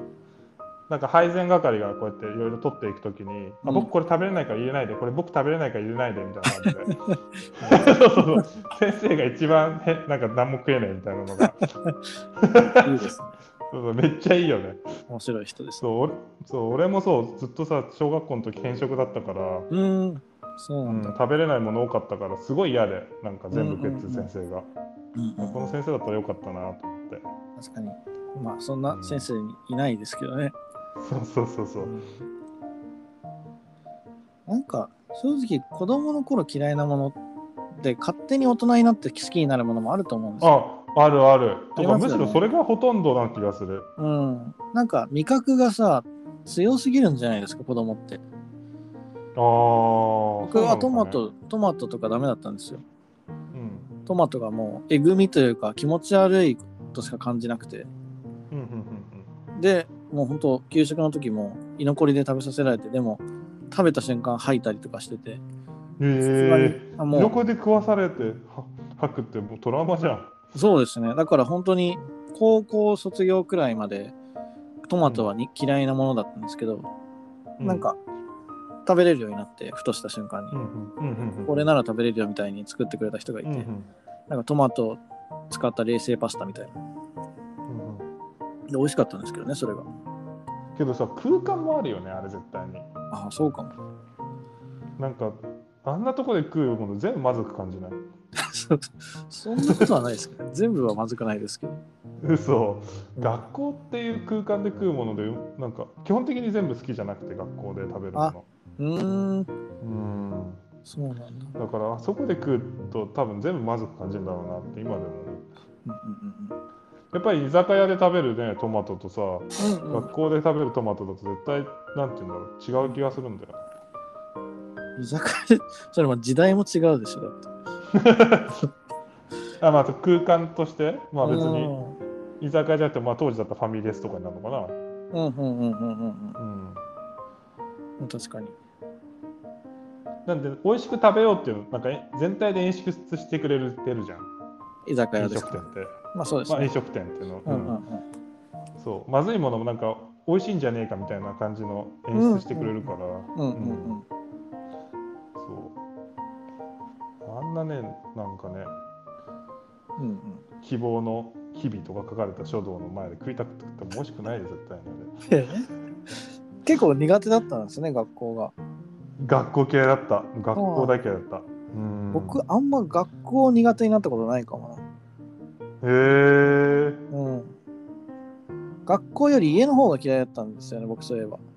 あそうなんだうん。なんかそこが多分あるな。学校で、4人兄弟で、学校で僕は、なんだろうな。まあ、末4人兄弟の末っ子で、あのーなんだろうな。父親、母親がもうこう家庭内別居みたいになってて、小学生、物心ついたはい頃ははいはいはい、うん。で、まあ母親とかを、父親はほぼなんか喋喋れないくらいの怖い感じで、当時ですけどね、今はもう仲いいですけど。うん。で、母親はまあ話してくれるんですけど、母親が、まあその僕、その当時の僕からの視点だと、なんかお兄ちゃん、お兄ちゃん B 期みたいに感じたんですね。上の、はいはいはいはい。一個上の。で、なんか、優秀だったんだねじゃあ。お兄ちゃんはそうですね、なんか、なんだろうな、音楽もやっ当時じゃあ僕が小学生くらいの時に中学生とか高校生で、で、なんかうん。うん、その当時から歌もうまかったり、絵もうまいみたいな、なんかうん才能あふれた兄みたいな感じだったんですね。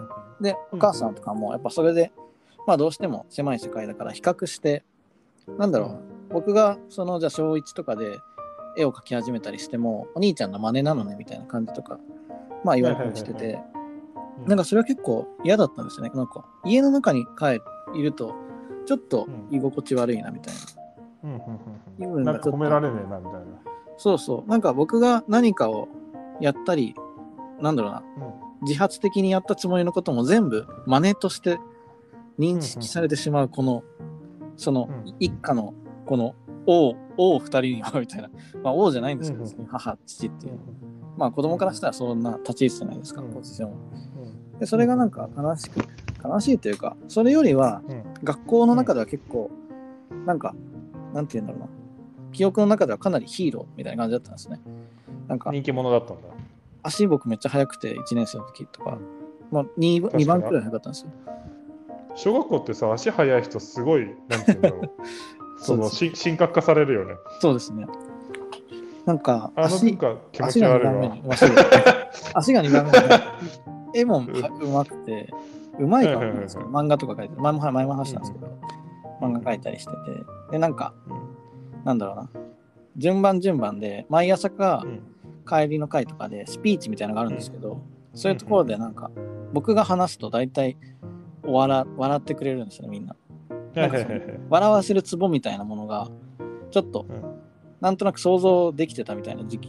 うんうん小学生うん中学生ぐらいの時は。ん。でもなんかそれと反比例して家の中でちょっと居場所がないというかうんなんかうん。うん自分が学校では結構楽しくなんだか割と友達もいっぱいいるっていうのをあんまり認識されてない。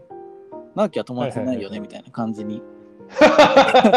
なんかかわいそうだねそれは。そうそう、そのね、すごいギャップがあったんで、学校の方が好きだったんですよ、僕。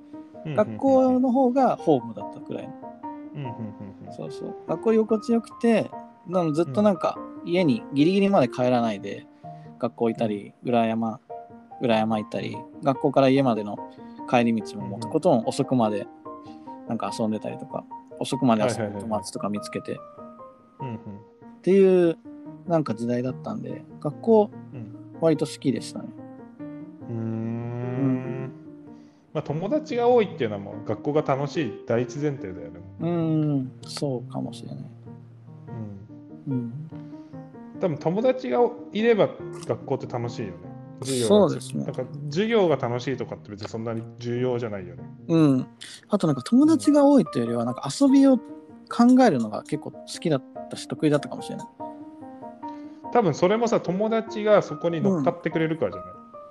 そうかな。そっか、そうか。あ、確かにそうか。そうです結。構だから友達って大事な気がするよね。まあうん友達が全てだよね。まあそうですね。うん確かに。友達大事ですね。うん友達大事だよね学校って。なんか、しかもその、小学生の時って、その、それぞれのタイプ別の友達がいた、い、なんかい、い、選べれたというか、なんか、裏山散策するなら、なんだろうな。なんだろうな。じゃあ、相葉さん、そうみたいな。あ、そうそう、相葉翔くんとか、うんなんか、一緒にサッカーやるなら小林裕次郎とか、あ そう嵐でまとめないんだ。うん、え、何ですか？あ本物本当にいる人なの？相場所って人は。あ、今、いいます、います。今、あそうなんだ。名前を出してます。そうそうそう。そう。だからなんか、なんていうの？ちょっとそのお花遊びしたかったら、な女の子の友お達はお花遊び？あ花、花、花作ってる、女の子たちがなんか花冠とか作ってるの、ちょっと面白そうだなみたいな。思うと、うんうんうん。なんか、それはじゃあ、そういうのきやりたくなったらその子たちとか、漫画を描きたくなったら、なんか漫画描くグループみたいなのがあって、あ。はいはいはい、友達グループ、別に部活とかではなく、なんか3うんうん人、カービィが好きな3人組みたいな。うんうんうんそうそういうなんか選択の幅みたいなのが小学生の頃はなんか今よりはむしろ多多い感じたかも多いかもしれない。多かったかもかかなりあれなんだじゃあ主導権を握った生活したんだね。学小学校の方がなんか主導権握ってたし気がしますね。結局うんか家族って選べないじゃないですか。うんやっぱその4人兄弟でも上の3人はほぼ家にいなくて、まうん。あその高校生で遅かったりとかまあ、うん。バイトしてたりとか、お兄ちゃんはバンド遅くまでやってたりとか、で、ほぼいなくて、うん。で、両親は仲悪くて、でも家には帰らなきゃいけないから、その、うん。なんかちょっと、父親、家庭がちょっとこう、あんまりうまくいってないっていう中の父親の、ちょっと不機嫌な父親と一緒にいなきゃいけない時間みたいな、とか、そうそうそう、なんかやっぱ自由、主導権をも持てる場所は、比較的学校の方が学校でしたね。うんけどさ学校も全然さその選べるものじゃないじゃん。そうですね。だから、たまうたまたま近くにたまたま近くに住んでた人たちが集まっただけじゃん。うんうんうん、そうですね。うんだからまあそい良かったんだろうね松そうですね。今思えばめちゃめちゃ運が良かったですね、僕は。そっか。そうですね。そうまあね家族も十分運だよねあれは。そうですね。本当に家族も産んだし。そうだから結構ずっとねなんか奇跡的に綱渡りで生きてんだなって自分も思うもん。うんうんうんうん。うん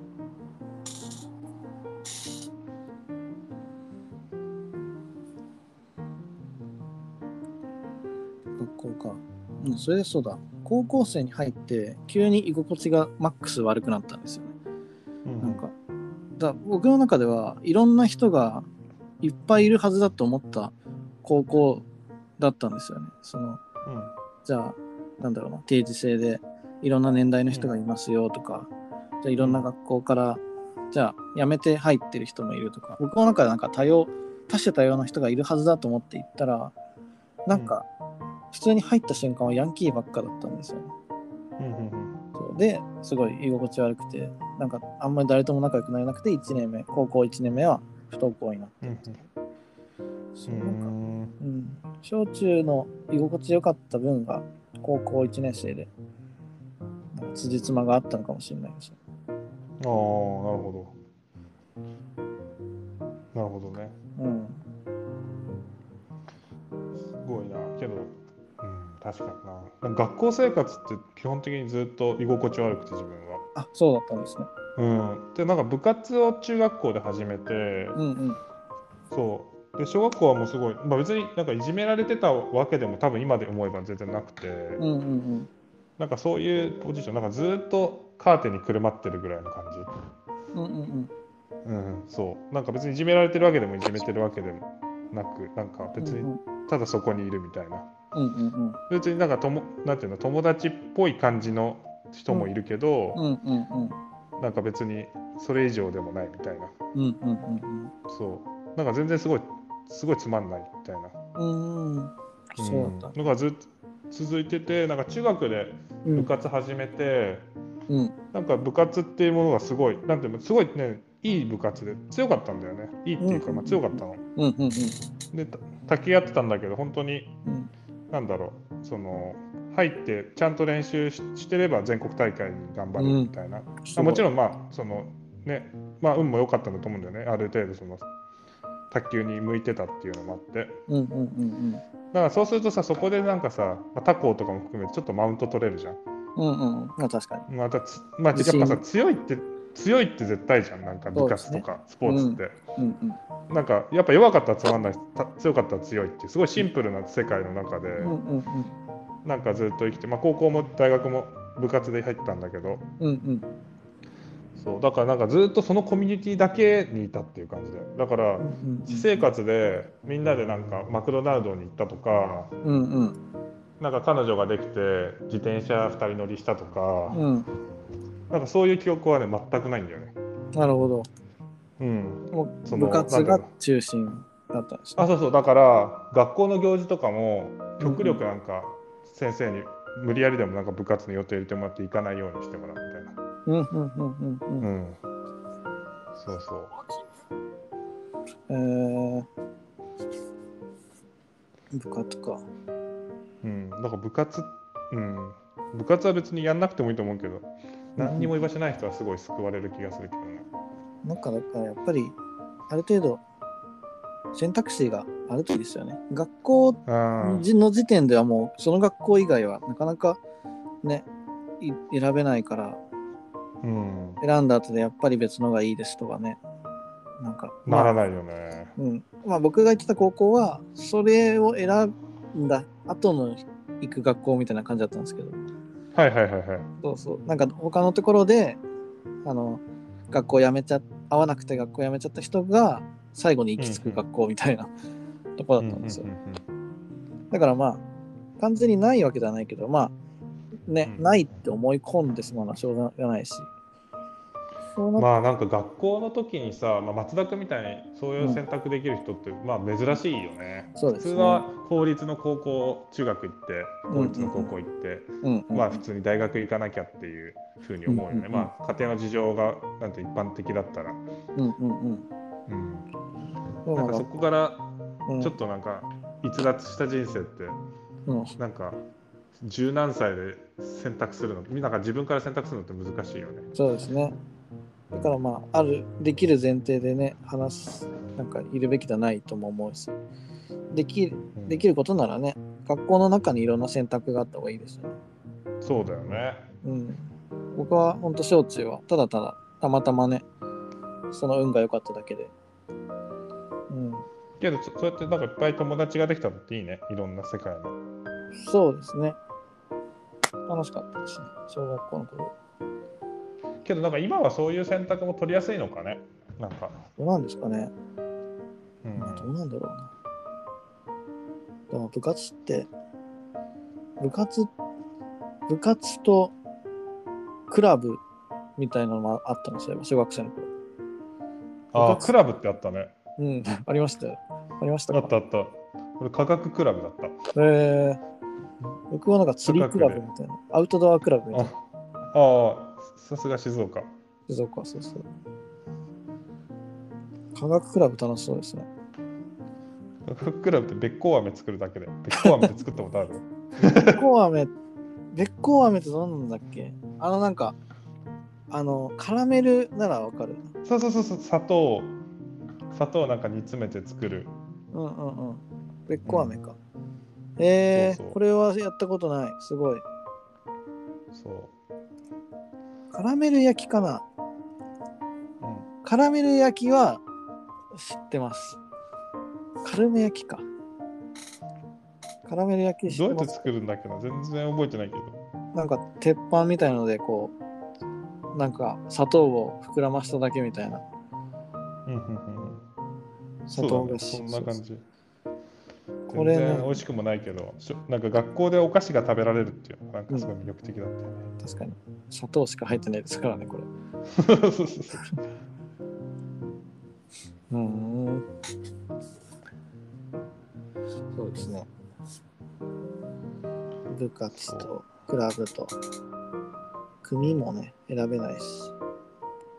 そう、何も選べないもんね。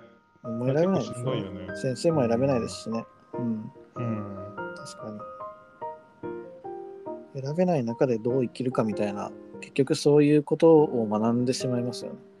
そうだね。選べない中でどう生きるかっていうことだよね。そうなるとなんか結局なんか共感力じゃないですけどこう適応力とか忍耐力とか、なんかこう馴染む力みたいな方を強化されてそれができない人は弾かれるみたいな構造になっちゃいますよね。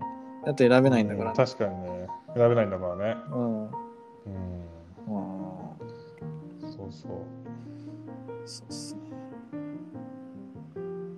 教育か。まあだから僕、なんかね、いろんな学校に呼んでくれたら嬉しいですけどね。なんか、先生やりたいの？先生、先生やりたいっていうか、こんな、こんな人もいるよみたいなくらいで全然いいです、先生やればいいじゃん。もう松田学校作っちゃう松田学校。じゃん。松いいですね田学校。うんなんか最近、吉祥寺に。うん吉祥寺に。まあいいですね。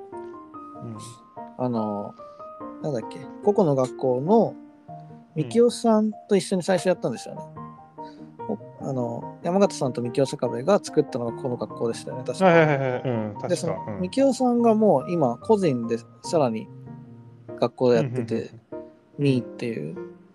うん。で、みーのそのコースが2種類あって、うんうん上のコースはみきおさんが直接教えるけど、下のコースはみきお坂部の弟子みたいな若手デザイナーが先生をやっうん。だけが先生をやってるみたいな。へえ。なんだっけかな。なんだっけかな。圭介弟子コー吉田とかスがあるんだ。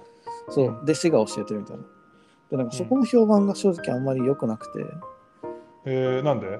なんか、それはなんで、ま、松田君は知ってんの？松田君はなんか参加したの？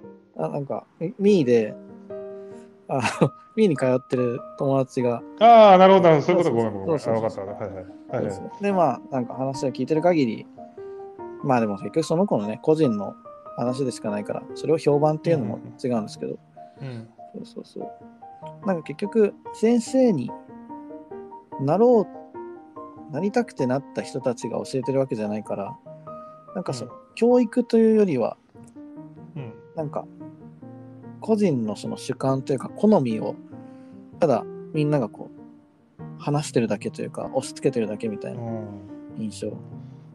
けどねそうそ、まさにそうで、海外の学校の文脈じゃん、あの人たちがやってるのって。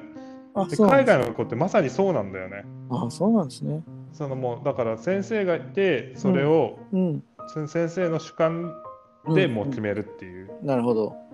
うんとかむしろさそうじゃないと確かに学校なんだろうって成立しないよなとも思ったりする。うんうんうんなんか結局学校って主観主観であるけど主観じゃないみたいな感じ手を取るじゃん。なんかまあ美術の術うん。うん。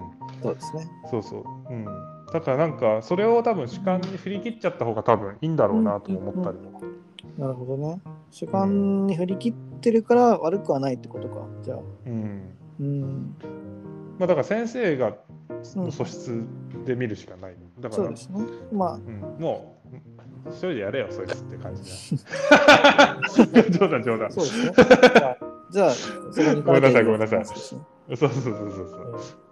なんか、その子の話を聞いて、うんちょっと、まあ、その子の生き方も、ちょっと、なんだろうな、まあまあそ、うんその子のことは全然知らないから、別に。うん。思うんだけど、結局その子はみきおさんから学びたかったと。うんうん。でも、その、みきおさんから学べる上のコースに行くには、まず下のコースで半年か、なんか、お金を払わなきゃいけないんだ。そう、学ばないといけないとか、うん。その、まだその、それくらいの、その、と、なんていうの、若手たちに、のもとで。教わってからじゃないと、みきおさんのところに行けないっていう構造が、はいはいはいはい。そうまあ最初から分かった上で言ってるだろうけど、それが納得できないみたいな。なるほど。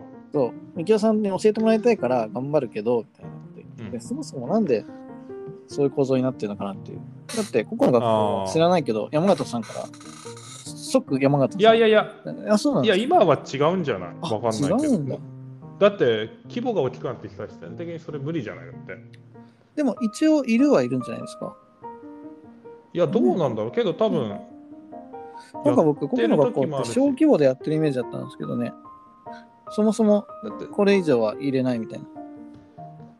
あ、それはわかんないけど、そもそもうん自分がいた時も、まあ、自分がいた時は全然、うん山形さんと玉井さんいたけど、うん坂部はいなかったし。あ、そうなんですね。うん。そっか。だから、うん。なんかその先生に、なんかさ、結局だから、うんなんだろうね。なんか、結構その、うん。なんだろうな、なんか、これ表現が難しいけど、なんか山形さんうん。が、まあ、ちょっと講師の時に言ってたのが、うん。なんかその、結局さ、そういう人が来るんだよ。その山形義和に会えるから来るとかうん。うん。いう人が。うん。うん。う。うんんうんそうだけど結局学校ってそういうものでもないじそうですね。確かに。ゃ んそうそうそうそのなんだろうその山形先生そうそうそううん。うんで別にだから自分が何を学びたいかっていうことがないと多分あんまり言ってもしょうがないけど、うんそういうまあ確かにの特にあれ塾だし、うん、確かに。山形さんに会いたいとか、みきおさんに会いから教わりたいっていうのは、まあ、もっともらしいけど、そもそもうんみきおさんがこの人先生を選んだ先生だったら、それも正しい。そうそうそうそうそうそうそういうことそういうことみきおさんチョイスの先生ですよね。うん確かにそうか。そりゃそうだ。まあ最初は多分必然的にねダイレクトに教えてくれるから、多分それで最初人集めるわけだけどさデザイナーが学校やるって、うん。そうですね。うんね、だって、だって本来さ、だって例えばさ石川おさ石川治にさ建築学びたいって思ったら、早稲田の建築学部をさ受験しなきゃいけないわけじゃん。そうですねその。ためにはたくさん勉強してうんうんうんうん。たくさん書類にかけられていうんくうん。から勉強できるだけの価値があるわけだけど、うん、確かに。っていう構造の話でさうんうんうんうん。それがで勉強できないんだったら、まあ、別の建築学部でうんうん。やるとかっていう。そうですね。うんお金さえ払えば、そのダイレクトでうん襲われるくらいに思われても嫌です。意味ないですしね。うんそこで来たってね。うん確かに。そうだね。そうですね。まあ確かにね。うん。けどまだ不満はあるよね。高い高そうだし、わかんないけど。値段高いか知らないけど。もう僕わかんないですけど。けど直接行ってみたらいいのよね、それ。ダメなのかね？言えづらいのかね、うやっぱり。ん。どうなんですかね？僕もなんか、直接行ってるようには見えなかったかな、そういえば。どうなんだろうね。確かに直接言えばよさそうですけどね。うん。うん。学校か。直樹の学校、定員10名にしてすげえ倍率にしたらいいんじゃない？どういうことですか？定員10名で埋まるとは限らなかったんですか？いや、わかんないけど、だから、その、その学そうだよ、うん。だから、うん。うん。早稲田の学校。うん。松戸の学校。まあ、結局だから、お金を出して、能力があれば、ま、二教坂部に学べるって思えばまあうん。二教さんに学びたいって思った人に学べるんだったらうん。逆に結構シンプルで分かりやすいんじゃないの？そうですね。うん学校ね。うんまあこんな偉そうなこと言ってるけど全然知らないけどね。そう。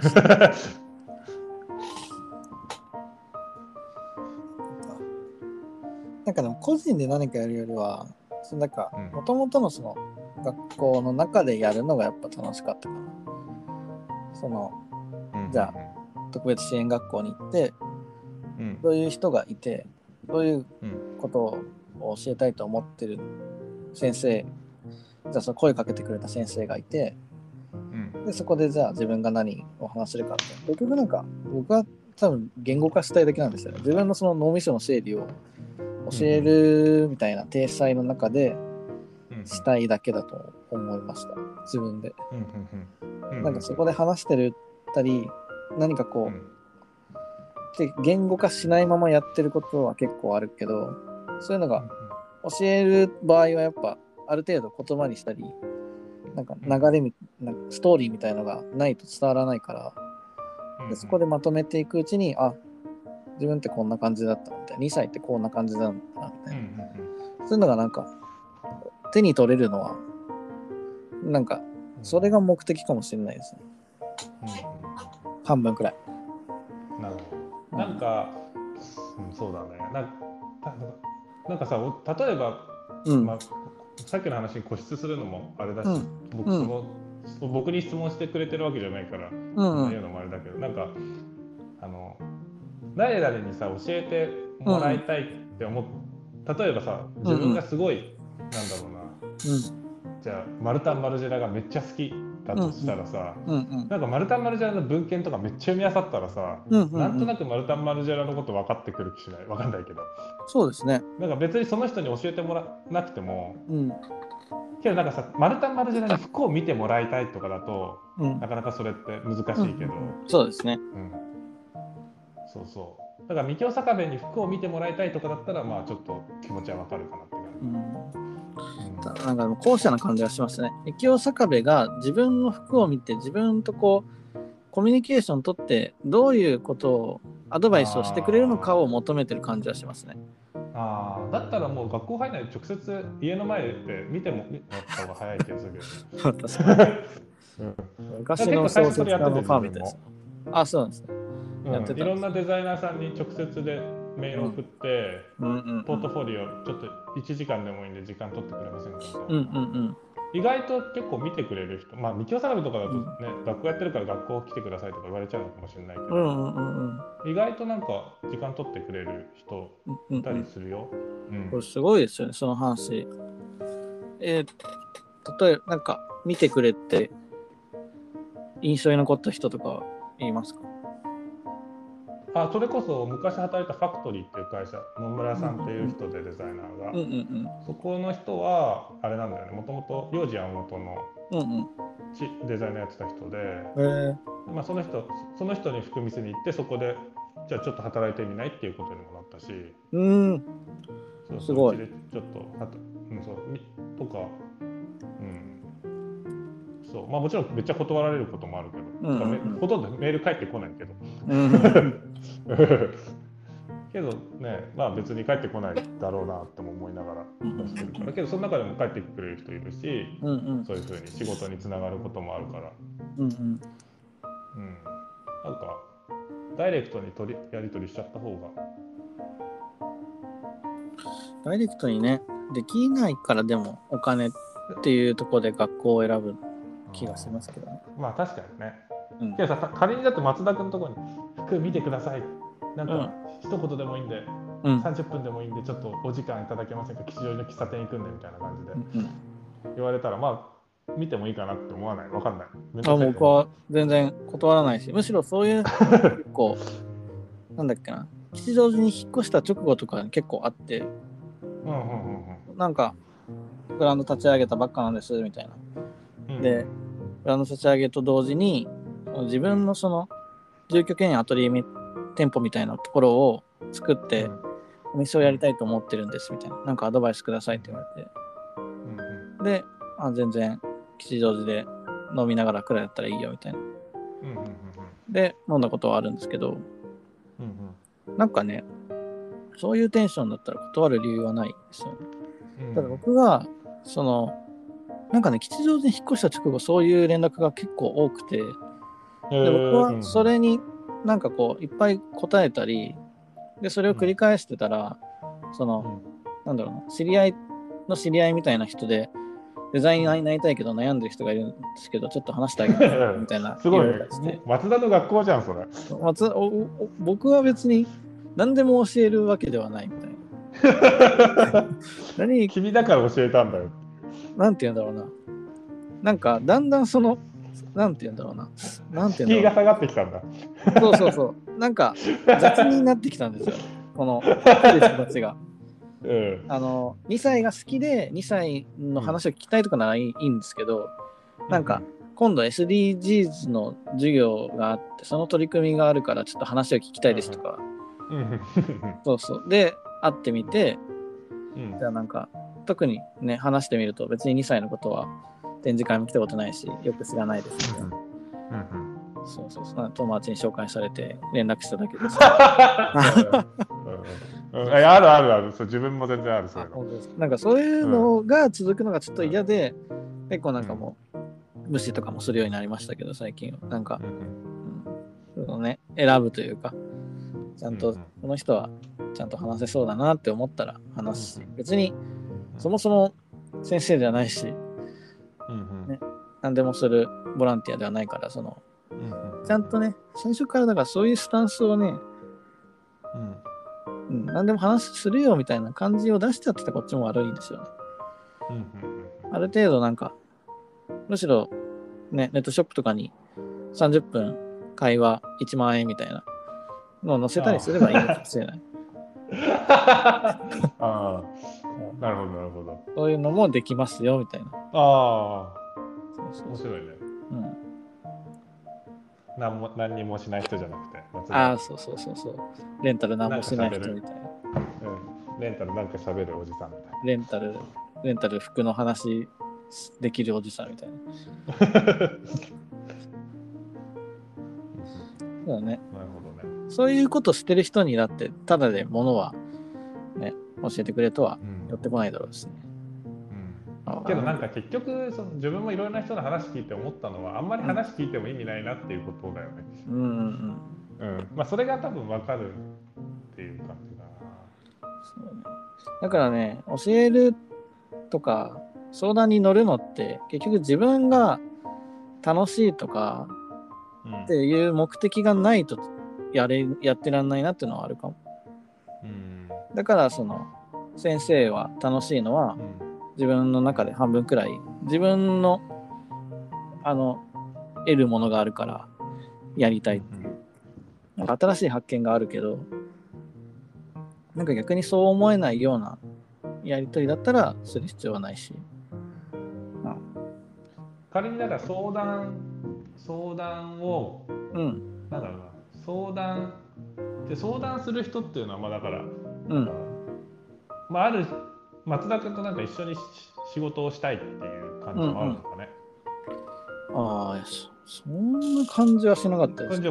単純になんか、まあ、やってることを聞いてもらいたいとかってことなのかね。なんか、うん。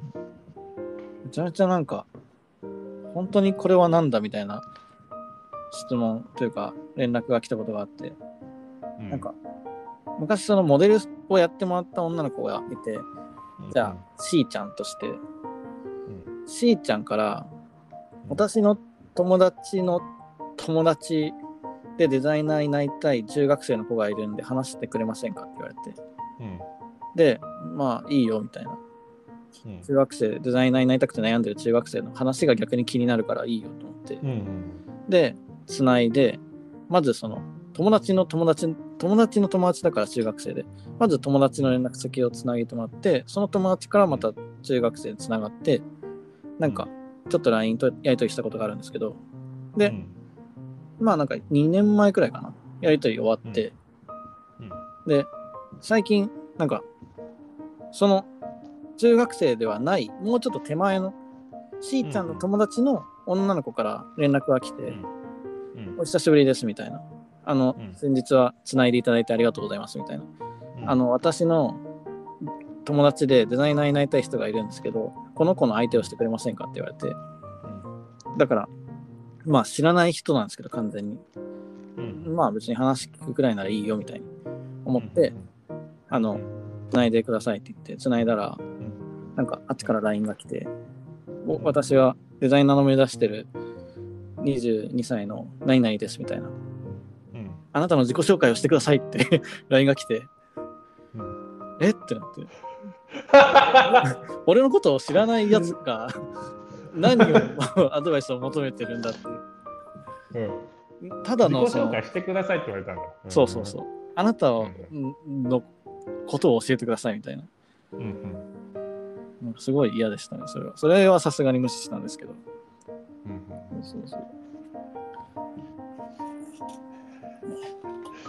よくわからないですなんかその、知らない人に何を聞きたいんだろうっていう不思議でもあるしね。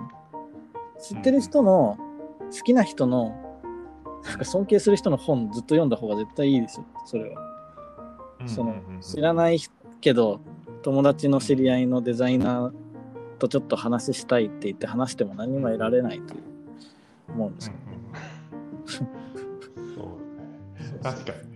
それは、まあ、なんだろうね。やったことへの満足度ぐらいしかないよね。そうですね。つながりが欲しいぐらいですかね。なんか一個教えるとしたらそういう聞き方をしても誰も教えてくれる人はいないよってことをだけで返事しようかと思ったけどそれだけ返事しても多分僕が嫌われるだけで終わるから何も言わないで終わりやっときました切っときましたああと自分でが相談を受けるのはよくあれだお母さんとかが相談を受けたりするよ。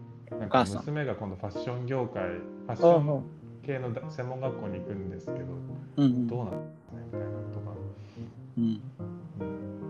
マジやめた方がいいですよっていう。そう本当に。マジで本当に。覚悟はした方がいいですよって。うん、いいですねそうそう。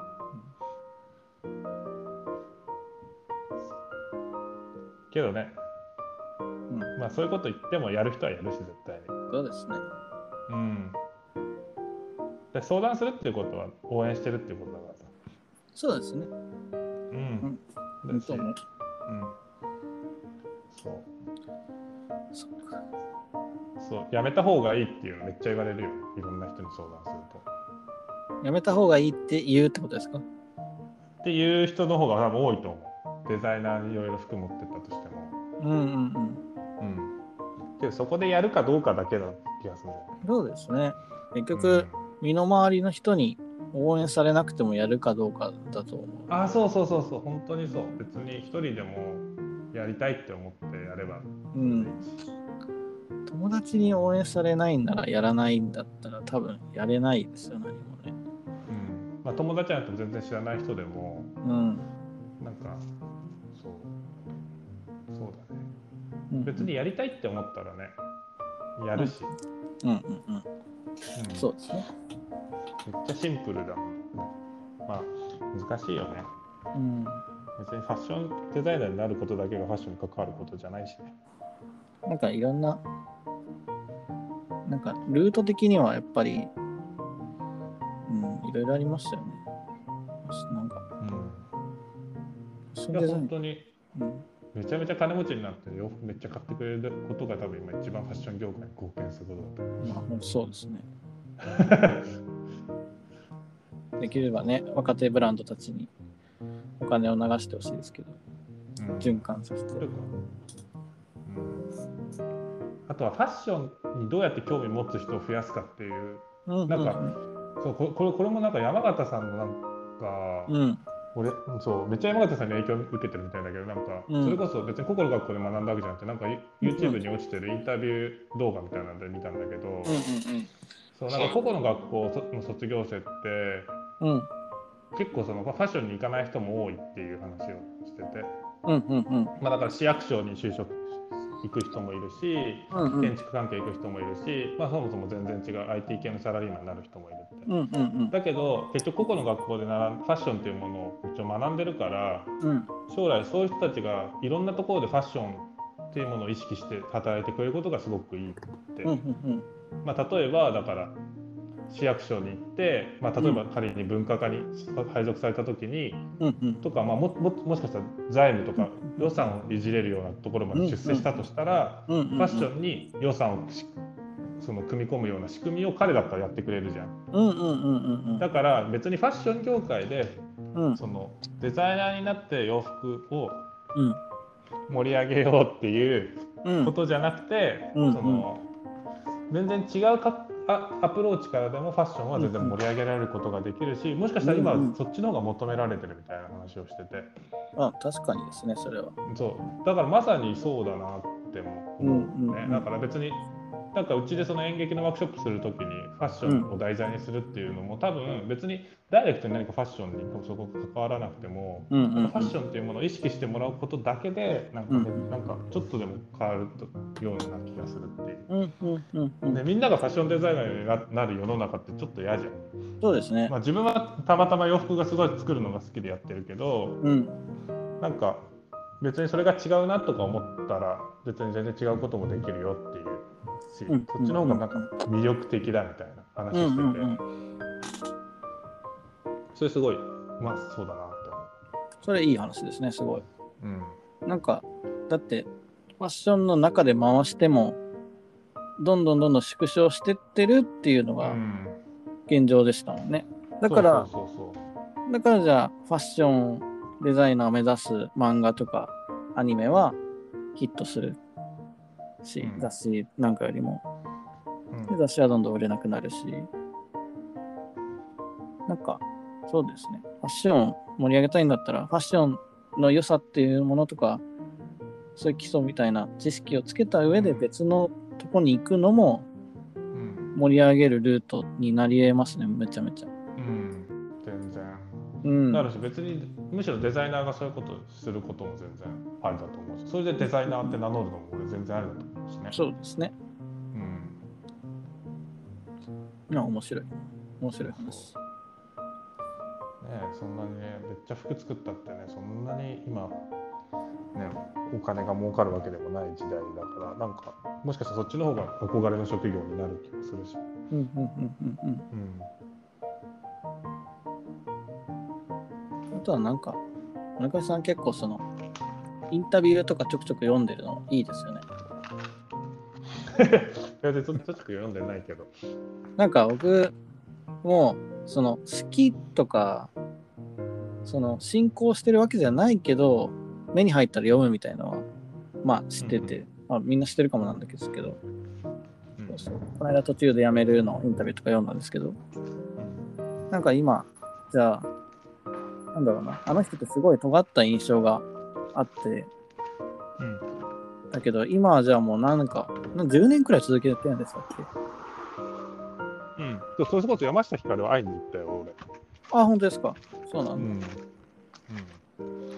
なんかまあ10年ぐらい続けてる中で、じゃあ昔はその稼ぐためにやってる人とかが嫌いとか、お金嫌いだったとかって言ってるけど、今は全然売れるのが嬉しいし、お金も好きになったし、お金があることはいいことだとか、自分が昔嫌いだった大人になってるかもしれないけど、そういうのもうん。許容していきながら生きているみたいな。言ってて、うん。あいいなみたいな。進行するわけではないけどなんかうん。インタビューとしていいなとかね。なんか、なんていうのかな。それくらいの距離感でいろいろなものをというか情報を仕入れるの大事だなと僕は思ううん。なんかそのなんていうんだろうな。途中でやめるの記事を読むイコールその人のことめっちゃ好きなわけでもないしこの人のなんていうんだろうな話を読んでなんか全然良くないねみたいに言っても別にその人のこと嫌いなわけでもないしなんかただ世の中にこう表にこう誰でも読めるようになってるものはとやかく言う権利があると思うんですよ。ただそれだけでしかなくてその向こうの人間とか人格とかをセットでなんかめっちゃ影響を受けてるわけでもないしめっちゃ好きなわけでも嫌いなわけでもなくそれはただそこにそのままあるものを読んでポーンってなってるだけだと。うん。なんかそのスタンスが大事だなと思いますね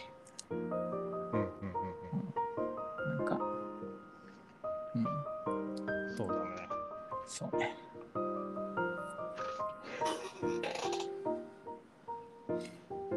だからね。うん。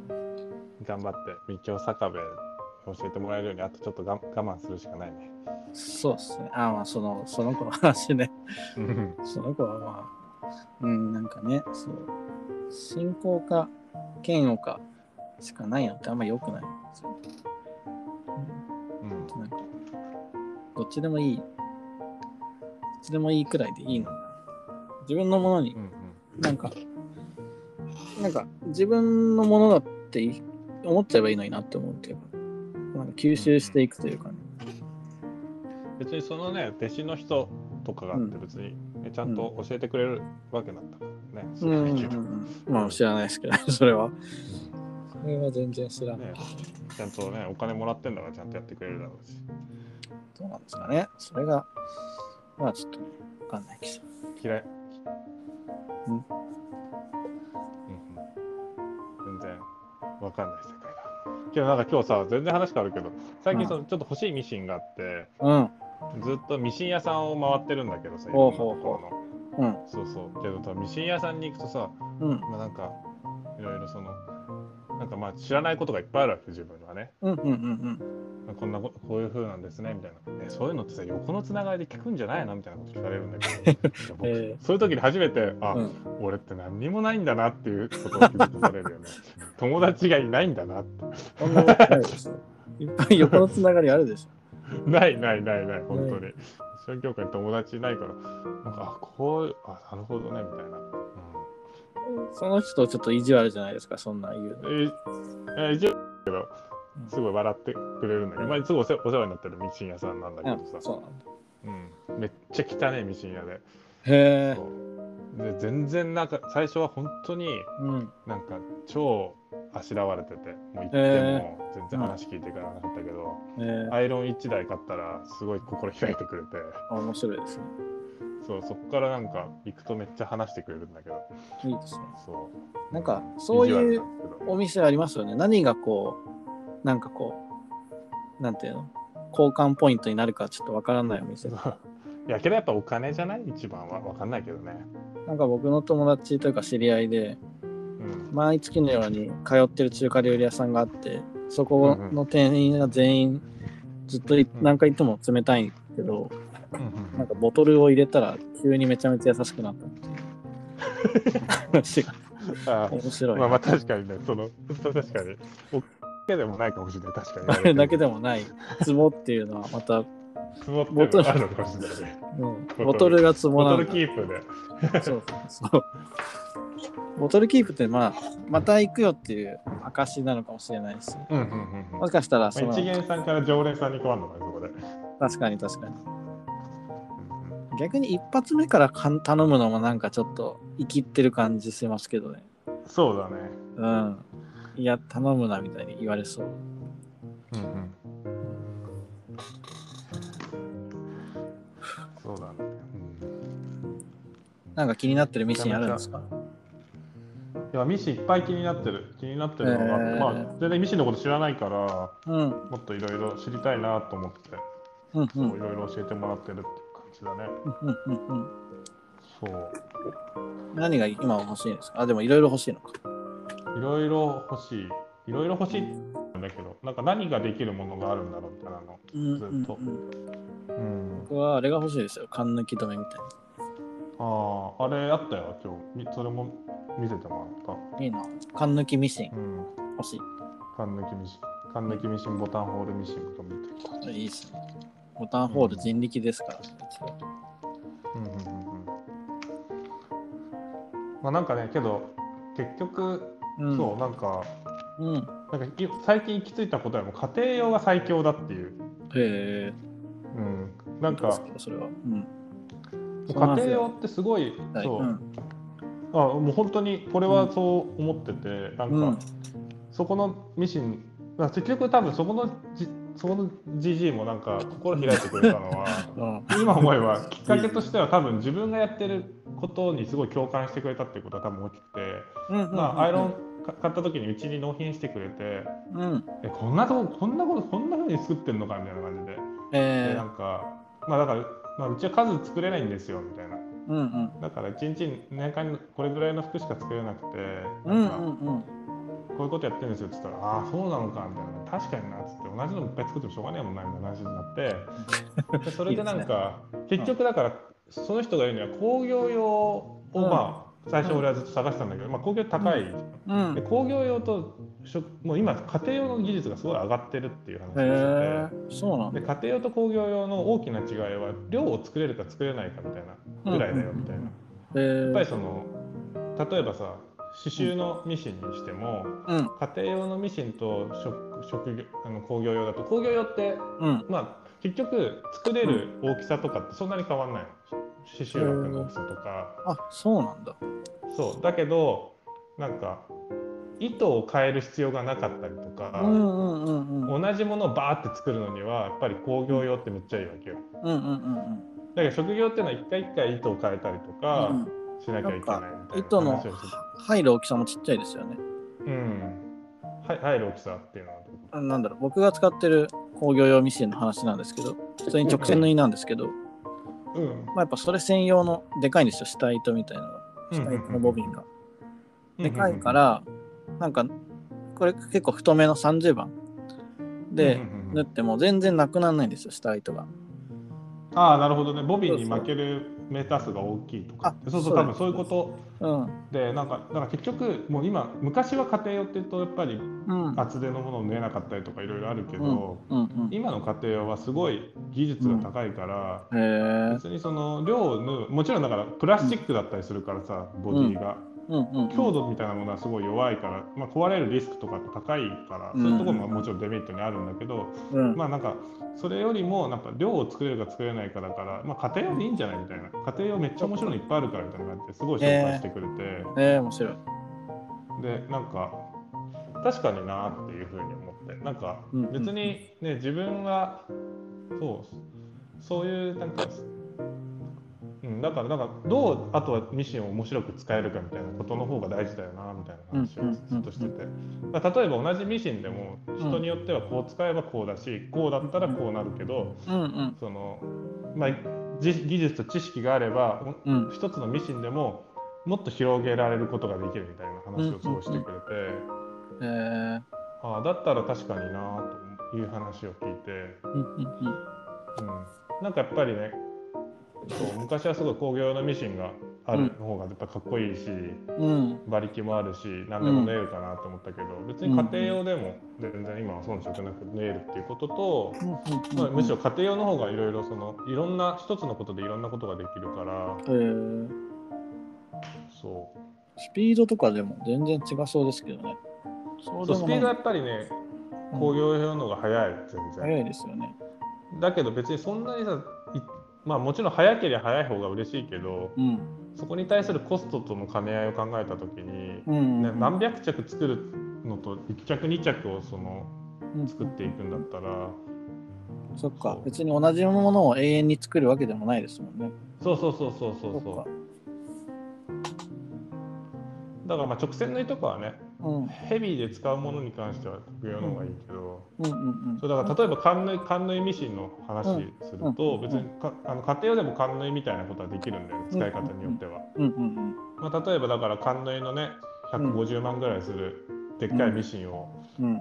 ね、狭い部屋の一角をドンって置いちゃって、うん。確かに。それは無駄ですか使うそう置くよりもら。家庭用で似たようなステッチでできるものを探してでうんそれをじゃあ糸の番手変えたりとか針の番手変えたりとかその糸上司どうやって整えるかみたいなことを考えてその同じように縫う方法を考えれば最悪それをか缶縫い使えなくても缶縫いあ缶縫い以外でもそのかミシンは家庭用だと使えるからみたいな話をしててああなるほど。確かになって思って。えー、面白い。うんやっぱミシンミシンって面白いなってミシンね。僕はなんか、本当に工業用ミシン直線縫いだけど、修理に来てくれるおじさんから教わる情報が一番ですね。やっぱなんかネットとかで調べてもあんまり出てこないというか、それそのミシンそこで買ったミシンなの？いや、僕はね、なんか、譲っ、なんか安く譲ってもらったんですよ。なんか本当に6万とかだと思うんうんうんう。で、ただ、修理しなきゃ使えないですみたいな。修理じゃないや、電圧を変えないと家では使えないっていう。で、変圧のやつは別に持ってないから、そっちで買ったり、取り付け業者とか呼呼ばないと使えないけど、それでもよければ、しあの送料とかも出してくれればやるよみたいな。で、ちょっと専門の業者手配して、うん送ってもらって、使えるか分かんなかったけど、使えたら最強だと思って。うんで、買ったの、買った譲ってもらったほぼ安、ただ同然で。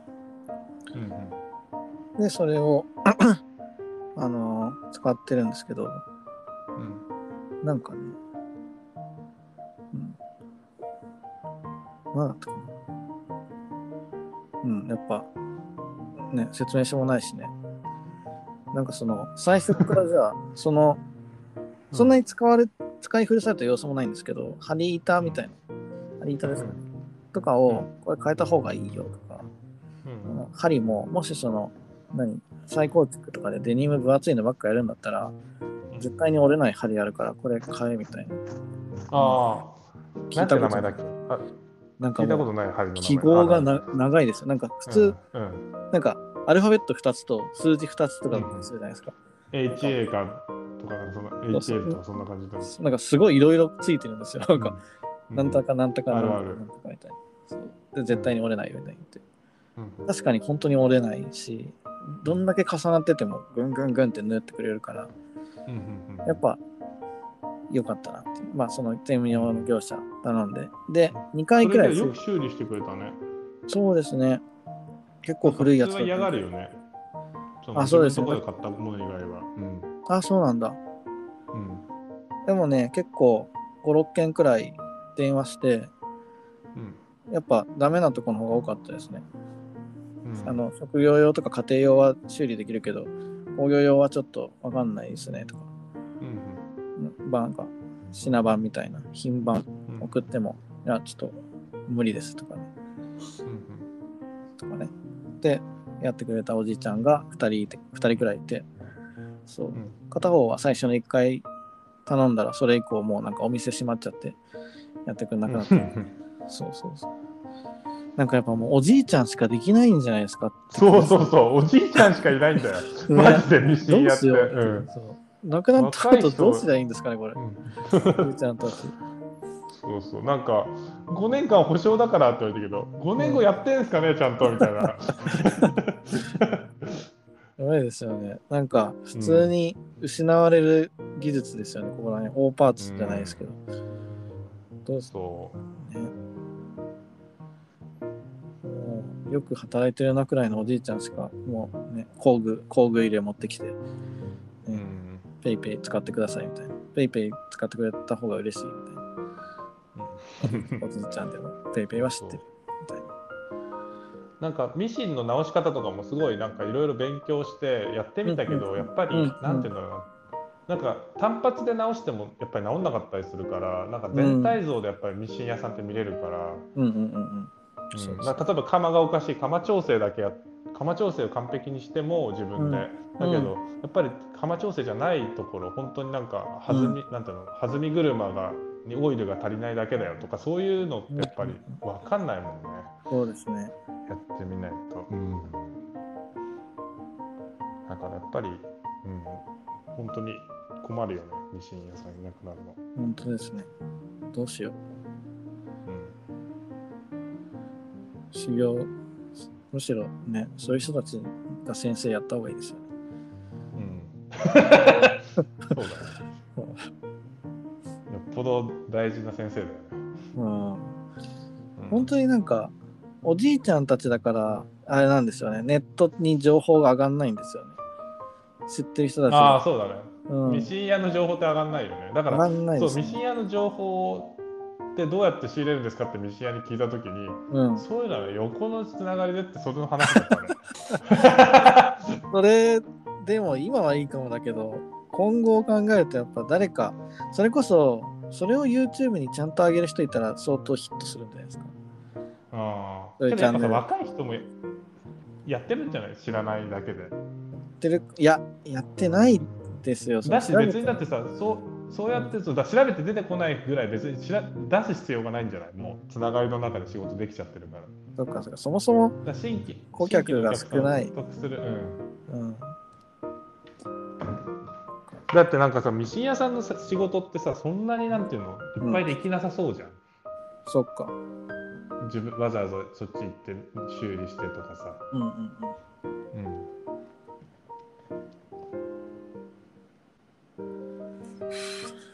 出張うん、出張ミシン屋さんってすごいな。えミシン屋さんって出張してくれるよあ本当ですか。あ大体そうなんですか。大体工業用って動かせないじゃん、あそうですね。確かに。うん、もう出張料取られるけど、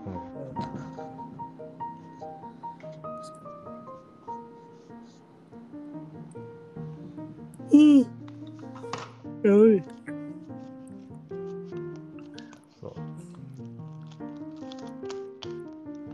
いやーそ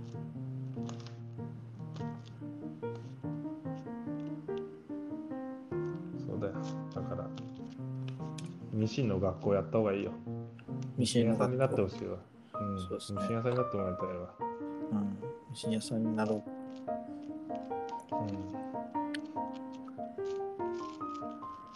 この1ヶ月で起きた話みたいのあんましてないですね。うんうん、確かにねしてないですね。結構。まあでもいいか。なんか僕、結構なんか、なんだろうな。なんだろう、嫌な出来事がここ今月は多かったんですよね、この1ヶ月くらい。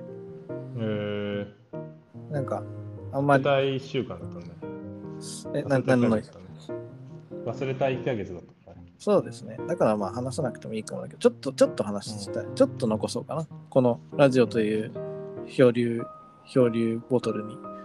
ボールボトルに、うんうん。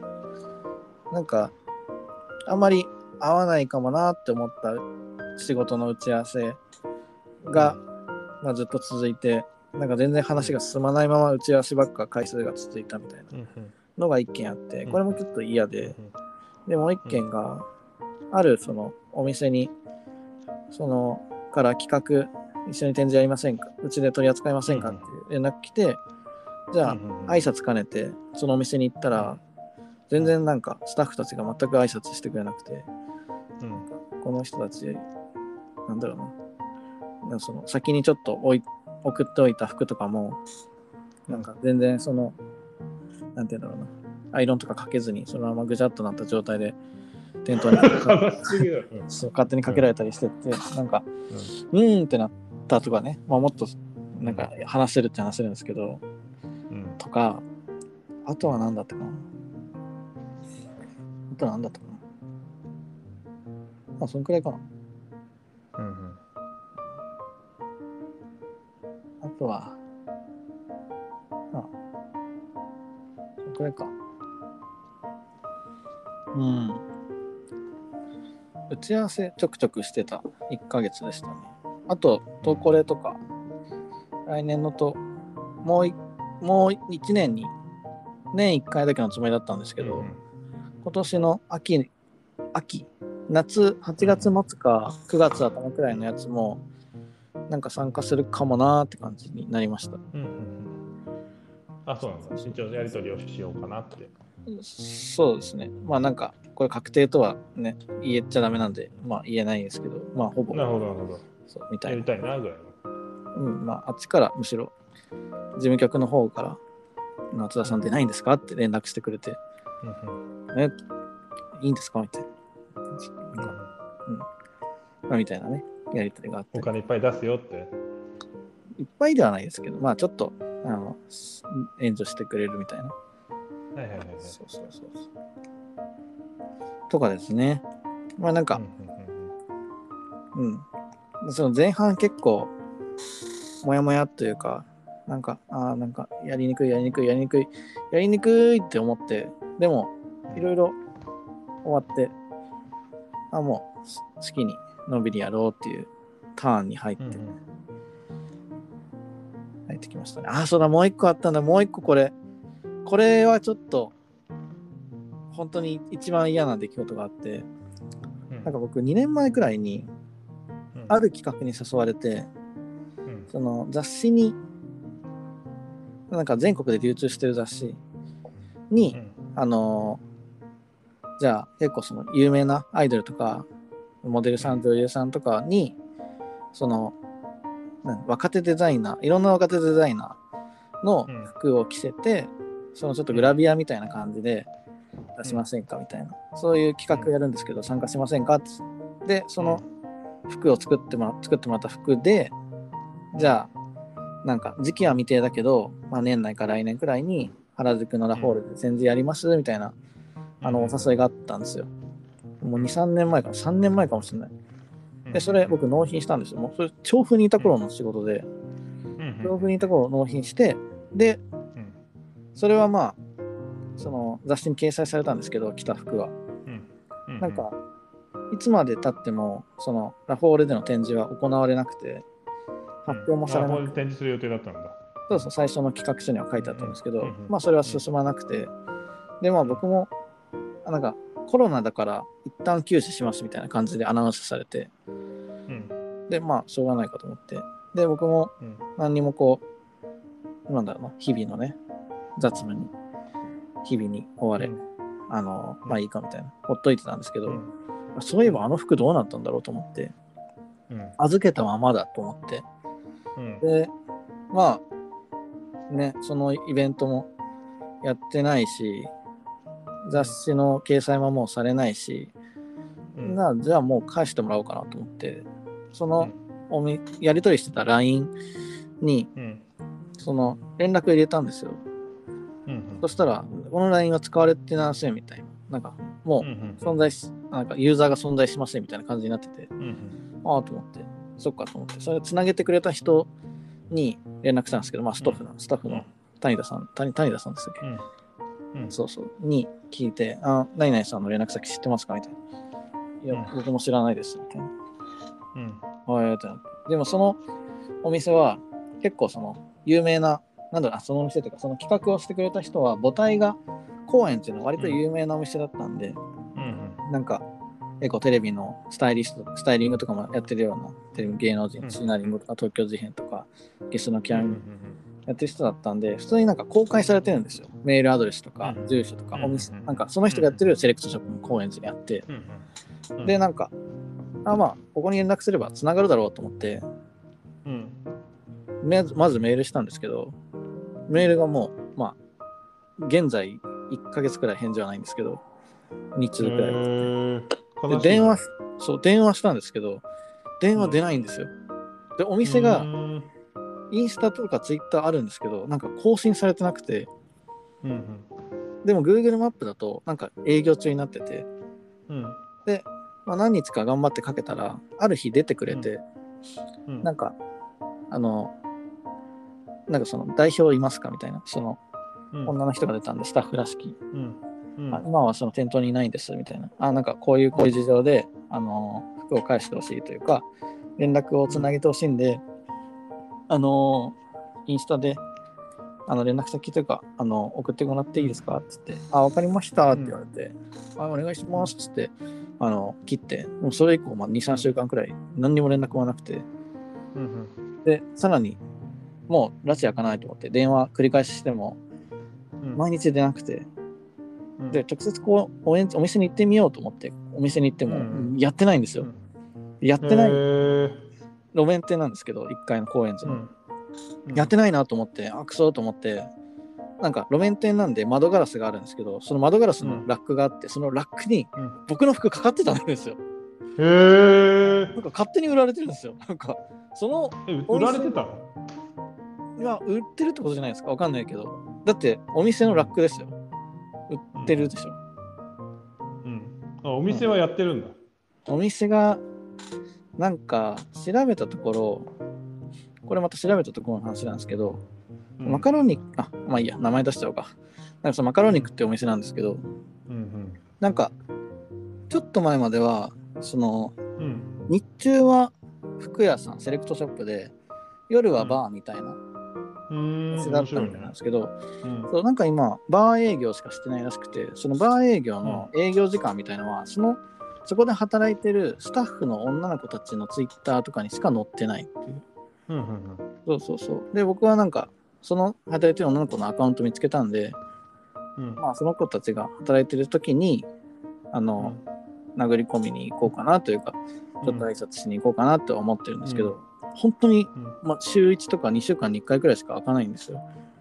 うんうんうん夜のなんか8時過ぎとか、うん。なかなか行くのがねタイミングが合わないんですけど。だから うん。服屋として機能してるかは分かんないけど、まあ、お店としては営業しててでその、なんか窓ガラスからこう覗いた感じだと真ん中にバーがバーカウンターカウンター席だけあって、そのん。それを取り囲むような感じで壁面にたくさん服が置いてあるっていうスタイル。うんうんそうそう。まあもう売る売る努力はしてないんだなとは思うんですけどうんうん。だとしてもですよ。僕の服はそこに納品してないしなんか勝手に売られてる感がすごい否めないっていうかうんうんうんそれは聞いてないっていうね。うん。でこれだけその使い方は聞いてないよ。と。そうそう。ちょっとどういうことですかっつってね。うん。これだけはちょっともうあのねちょっとちゃんと本人と話がしたいというか、うんうんうんしっかりしてほしいなって思う。うんうんうんうんうんうんうんなるほど。うんうんこれだ、悲しい話だね。うん。ちょっとね、やめてください。やめてほしいなって思いますよ、こういうことは。確かに。うん。けど、2年前とかって言ってうん。たすごいね。今けど、すごい2年前の話が今更って、なんかすごい、すごい話だよ。それも。うん。結構まあ、けど、そうか、コロナだったからずっと、まあ、なんかあるんじゃないかっていう感じで待ってたってことなんだね。そうそうそう。で、別になるほ、ど、なるほど。うん。連絡がつながれば、正直僕もこんなに怒りもしないし、まあまあ、そうだね。うん。なんでやねんともなんないんだけど、なんか連絡もつながらないし、うんその一応電話本人にお店にしてうんうんつながって怒ってる意思とかも伝わったはずなのにこれはおかしいなっていうことですね。まあね、よもう圧倒的にね、お店は悪い話だよね。うん、うん。こんなこともあるんだなっていううんうんうん感じですね。これかわいそうですよね。だって他のデザイナーの服とかも置いてあったんですけど、こあそうなんだみんなじゃあそんなになんか長い目で見てた人が多かったんだね。た。ね、なんか、みんな怒りなよって思うけど、うん。それが僕だけが委託なのか、うん。みんなは買い取ったのかなとかね。うん。買い取ってるんだったらまあ別にねそう好きにすればいいと思うんですけど。うん。僕はその今そのねその後にある展示会とかで売られてその掛け率で買われたらもらうくらいの話だったんで、うん。そうそう。うーんってなってなんかね、まあそういうものなのかね。分かんないけど、ん常識があるんじゃない？その人たちの。その人たちに常識ないですよ。今も いやその人たちの常識があるんじゃない？あその人たちのまあ。なんか文化文化があるんですよぶ文化があるんじゃない？わかんないけど。フィールドワーク理解できないけど。フィールドワーク。しに行こう、その人たちの中に入り込んで、うん。未開部族ですよ。そんな。うん。うん。やだ。やだ。やだ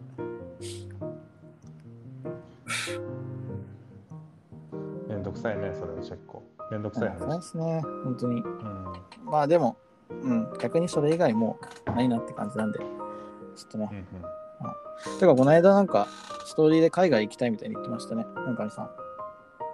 海外行きたい、海外行きたいっていうか、なんか、今回の藤沢、まあ、1週間、先3日前、4日前ぐらいまでずっと藤沢で展示会やってて、うん。なんかね、それがすごいいろんな人に見てもらえる機会があって、多分今までで一番服も作ったしえ、、へえ、なんかね、見てもらう人もすごい今までで一番、まあね、本当になんかね、まあ、小田急さんがすごいなんかいろんなところにプレス打ってくれたっていうのもあって。へえ、そうなんだ。うん。まあ本当になんてね、なんか久しぶりにその館と一緒に作ったなっていう感じで、うんうん。うん。まあ、すごいね結果も良かったしなんかねいろんな意味ですごくいい展示会で、海外の人もすごいうんうん。来てくれて、えー、でなんかそのそういう人たちにうん。ね見てもらったなんかすごいなんていうんだろうね。まあね今年ないというかすごい海外の人のお客さんがちょっとずつ増えてって、うんうん去年はまあコロナだったからオンラインのチャイ中国中華系の人が多かったんだけどうんうんうん。今年もその大阪でやった時も中華系の人はすごい多くてまあ嬉しい、うんうんうん。まあ、ことなんかね富士山の時はすごいヨーロッパ系関係の人も多くてうんうん。なんかなんかすごい、えーいろんななんかねちょっとちょっと次につながりそうな話とかもいろいろあってえー、そうそなんかねそういった中でちょっとこういう感じにちょっとねいいなって思って。だけど。まあなんかどうやってうん。なんか受け方なんかねそもそも横のつながりが全くないから。うんうんうん。そうそうどうやって行ったらいいのかも全然わかんないから全うん。然夢物語みたいな話とかね。そっか。じゃあ別に海外に行きたいが先にあったっていうよりは、その藤沢の展示の反応とか見て、ああそうそうそうそう。すごい。そうそう。自分自分が海外めっちゃ行きたいっていうよりも、うん、なんか海外に見せ方次第で海外の人にもプラスのなんかそうそうそうそいろんな提案というかね。うできるんだなっていうことをなんかいろいろ見えてきた教えてもらって今年大阪の時もそうだったし、うんうんうん、まあ全然現実的にどうのって言って話してないんだけど、うんうんうん。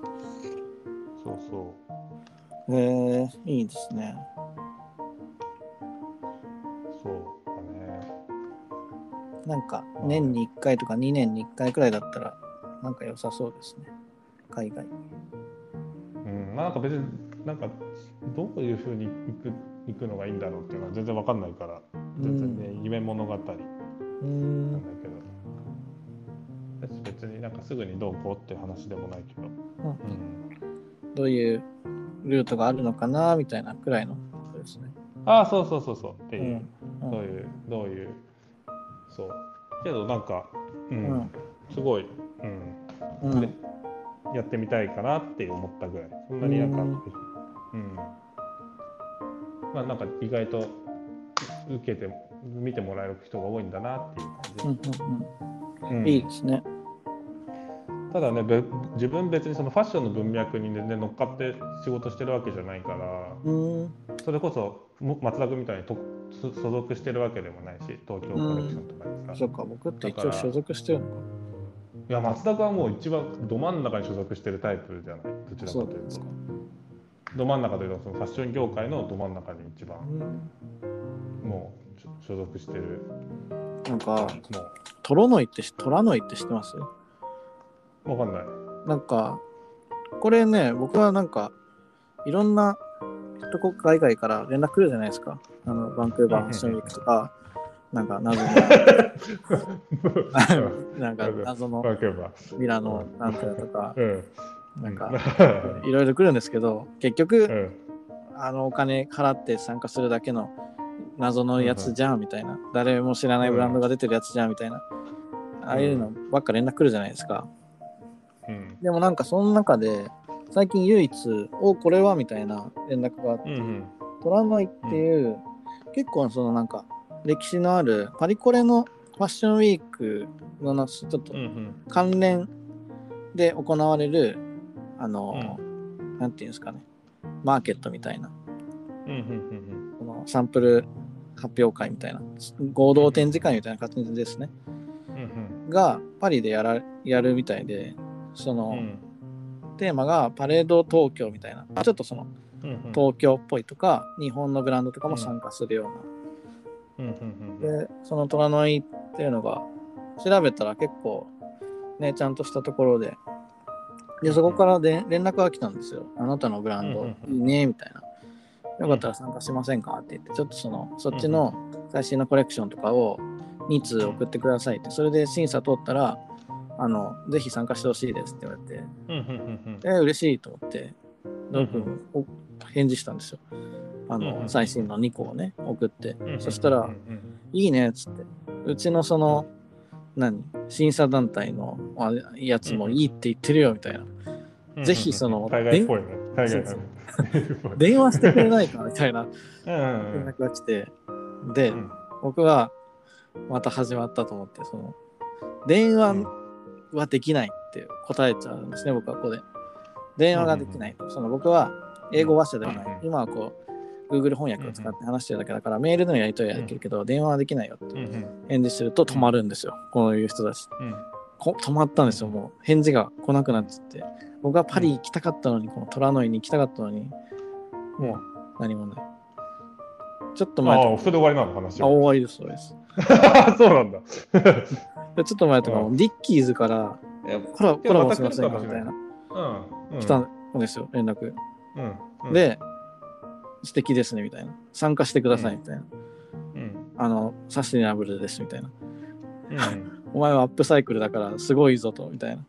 で、あそうやってくれって言われて、あ、ぜひ、みたいな。じゃあ、電話をかけてくれって 来て、いや、うん電話できないですって言うと、うん、じゃあごめんねってなって終わるんですよ。あそうなんだ。うんへえなんか僕はその入り口がこう、ほんと目の前にある感じがして、でも、うんうんうん英語喋れないならごめんねってなる。けどそそういうふうに出たい感じなんだねやっぱり。いや、何でもいいんですけどね、別に。とりあえず試しにやらないと分かんないから、合同展示でもいいし、そうんうんのコラボで向こうのブランドとね、コラボしてもいいし、まあ何でもとりあえずやりたい気持ちあるけど、なるほど何なるほど。も進まないなっていう。うん、でも電話って確かにちょっとあれだね。うん、電話したいですね。みんな電話したいんだね。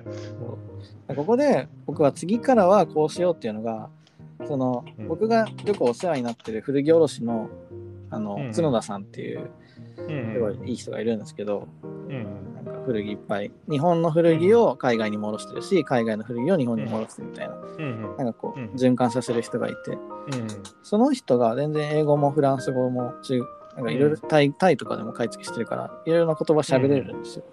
ですごいうんよくしてくれてるから次からこの人にちょっとお願いしたいなって思いました。うん。ちょっとなんか通訳として、なるほどなるほど。間にそれ持ってもらう。そううんうんビデオ通話してくれませんか？とか、もしね、あの、お願いできるんであれば一緒にパリ行きませんか？とかね。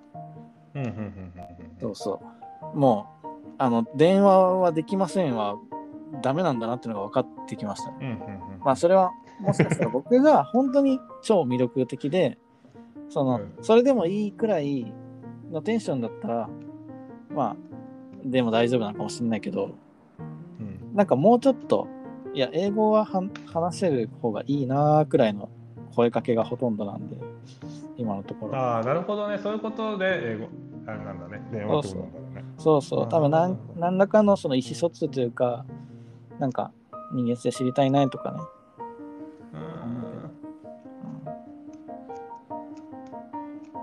なかなかめ。っちゃ日本語で、ハローって言ったら、こんにちはって言ってやれる。まあ、電話はしてますね、それは。こんにちは。うん。悔しいな、なんかそういうの多くて。ああ、なるほどね。そうなんか、そう。だね。なんかね、そう、前、うんちょっと、まあ、取り取り扱いのあるお店さんがパリでよく貸し入れに行ってるんだけど、デザイナーズブランドの。へえ。で、その、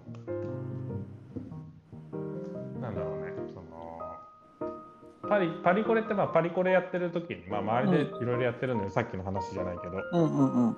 やってるんだって。で、うん本当にデザイナーの若手さんとかもそういうとこで、本当に路上みたいなところで展示会やったりしてたりするらしいの。今、今は知らないけど、うんうん。当時ねでそれでその時にそそこのお店はそのね別に個人のお店だから資本力もあるわけじゃないからそういうところでパリで自分でいいなって思うものを買い付けするんだってうんうんその海外のパリに集まってきた若手のブランドをね、うん。うんうん。でどうただどうやってやり取りするんですかって思うじゃん、うんうん。そのもう結局さ関税でものすごい金額取られるからその、うん個人でやってる人たちなんて、まあ、本当手作りの自分と同じような感じでやってる人たちが多分多いだろうし、うんうんなんかお金があれば絶対そっちの中でやるからさそしたら、なんか受注するんだってその時に。これをくれって。まあ、た例えば、まあ、そんな個人の店だからまあ10枚とか、まあ言っても10枚ぐらいの金額をこれをじゃあ10枚くださいって言うとうん。次のパリコレのシーズンに10枚作って持ってくるんだって。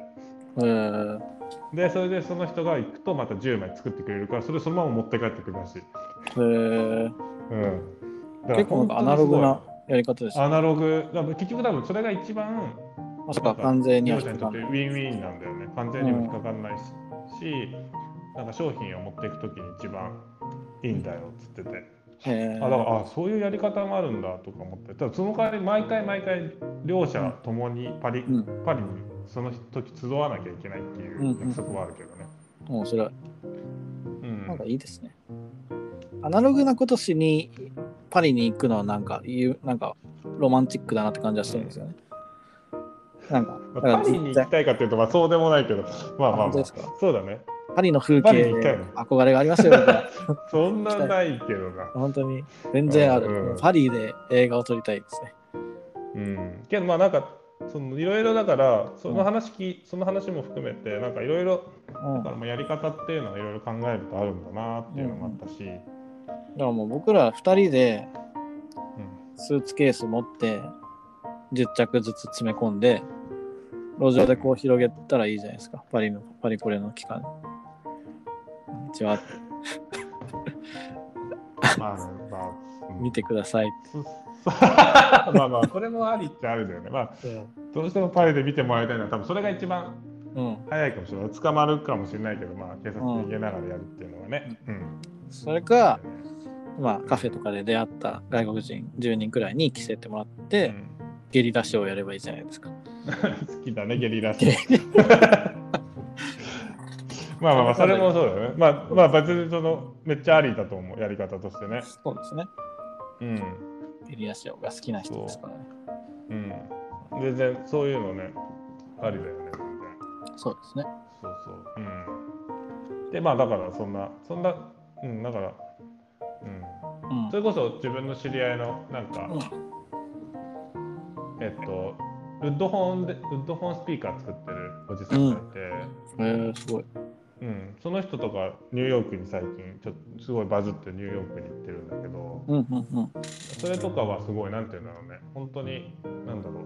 まあそのジャパン企画のそういう手作り集めた、うんまあ、代理店に任せて持ってってもらったりとか。まあうんうんうん。それもあんだなと。けどなんかすごいなんか英語勉強してて。うんうんなんかそれこそ多分電話とか自分でやってんじゃない？そっかだかからそのその最後のところだけうん。代理店に任せるとかうんうんうんうん。やってるおじさんがいたりとかまあだからいろいろねやり方はあるんだそうですね。けどなんかやっぱ怖い怖いっていうのもあれだけど、うん。さっきのねなんか松田君の話みたいにもちょっとなりそうだよね。どういうことですか？あ奪われるだけみたいな。奪われるだけみたいな。ね。だからよっぽどちゃんと考えないとなんかうん。そ結局だからまあ、その場で買い取ってもらうのが一番いいいいですよね。うまあまあまあそうだねだから一番、一番いいのはもう誰の力も借りずに自分でうん。パトラックパンパンに服持ってって、うんうんうん、全部売って帰ってくるっていうのが一番いいねそうですね。そうですね。それがもう一番かっこいいよね。だからなんか、それでもいいくらい一着のなんかディティールがなんか、本当にないねみたいなくらいの服を5着とかね、10着くらいとかうん。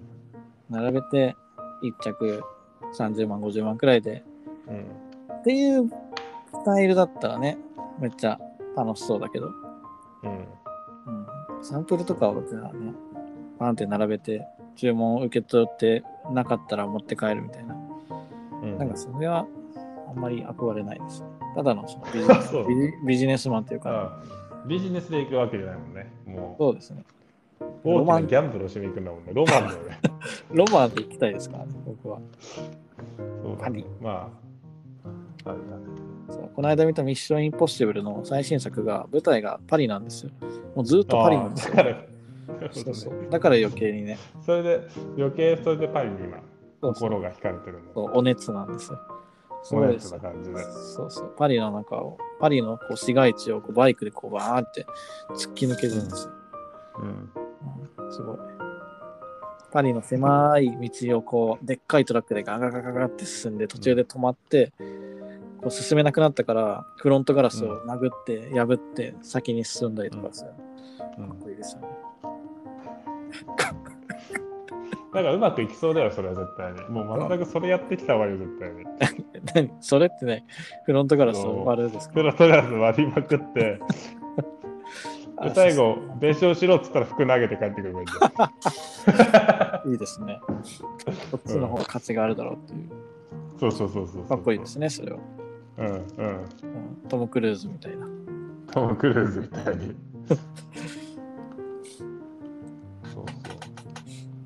ねあと、な、うん、何があったかなと。あ、そうだ、あと、そうだ、演劇のワークショップね、そう、人が全然集まんなくて、最初、全然。はいはいでなん。かまあ最終的に人は集まったんだけど、まうん。あそれが結構あれだったかな。なんかけどね、それも結構面白くて人が集まらないっていうことも。うんうんうんうん。うん。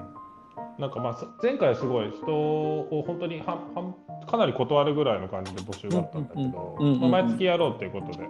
うんうんうん。で、でなんか一応その、なんだろうね、えっと、結構その相場を、まあ、前回よりも少し上げたんだよ、金額を。うんうんうんあまあ、前回よりも上がったんですね。そう、金額を上げた。まあ、その、うんうんまあ、けその、なんていうの、相場に近づけたって感じかな。なるほど。前そうそう最初が安かったくらい。最初が安かったぐらいの感じで、うんそしたら多分下がったから、うんうんで、なんだろう、お金かなみたいなことを言ってて、うんで、その、まあ、一緒にやってるやつとそういう話してたけど、別に、まあ、別にかさ上げたからって別に何か、うちらでは別に潤沢になるわけでもなくて、うん。べ別にまあどちらかというと彼の次の公演費に当てようみたいな感じもうん。少しあるから、うん。まあ別に上げることは悪くないけど、まあ、それの説明をしようとかした時にうん。なんかすごいそのなんて言うんだろうね。もうなんて言うんだろう。なんかねそういううん。それをなんかねなんだろうねうまく言語化して伝えることがすごいなんかうん。上手なやつで、うーんそうなんだ。そう。それでなんかそのそそれから人が入るようになったりするのがな。んかへえあやっぱ本当に言葉だけで変わるのかなみたいなのが、うんうんうん、だしなんか本当に毎日毎日ツイッターでスペース開けてうんうんうん。うんちゃんとなんか人が全然集まんなくてもこううん。いううんことしたいっていうことをまあうんずっとだったんだけどすごいなんてんだろう。訴えかけてて。うんあいいですね。なんかフォロワーもすごい伸びてきててなんかうん。ねそれはねそうすごいいいよね。なんか結局なんか今それこそいそのうちでやってくれる子はあの映画美学校で講師もやってんだけど。うんうんうん。あ消えた。そうなんだ。聞こえなくなったね。えもしもし？あもしもし。聞こえる？あ聞こえますよ。ちょっと電波切れたね。あすいません。大丈夫。大丈夫ですよそうそう。映画美学校で講師もやっててうんうん。こっちの方はすごいうまく集まるけどやっぱり自分の力でやりたいっていうところもあって、うんうんうん。そうなんかねその一連のなんか2ヶ月2週間ぐらいの流れもねなんか一緒に話してて面白かったね。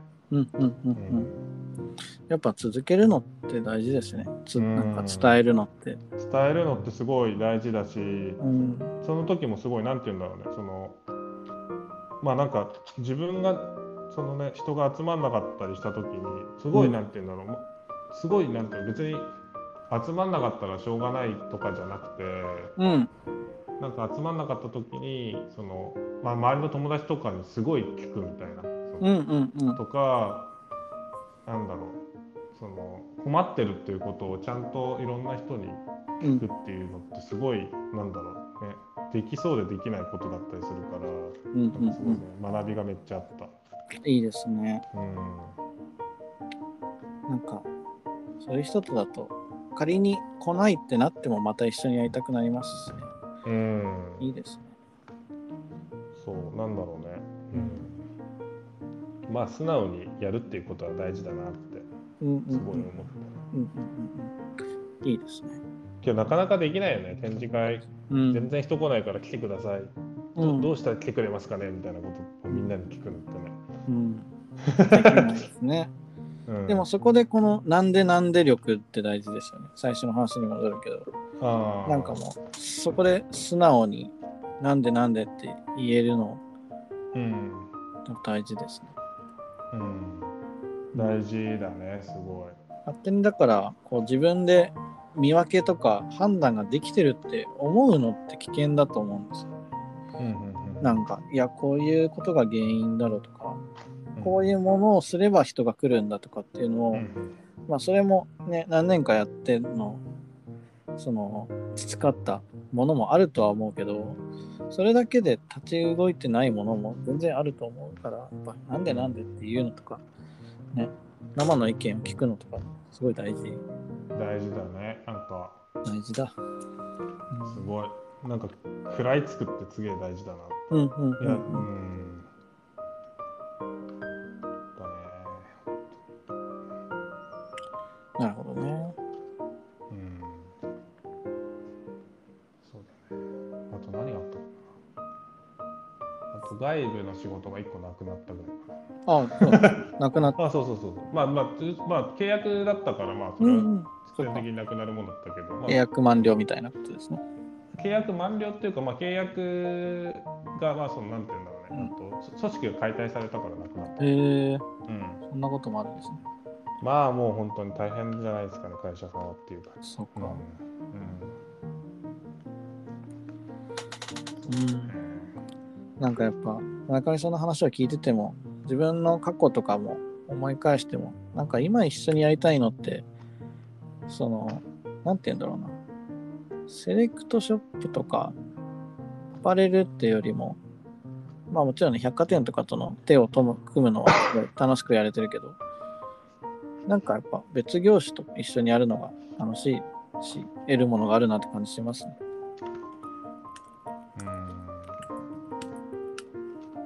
うん。ね。うん。そうだね。そうですね。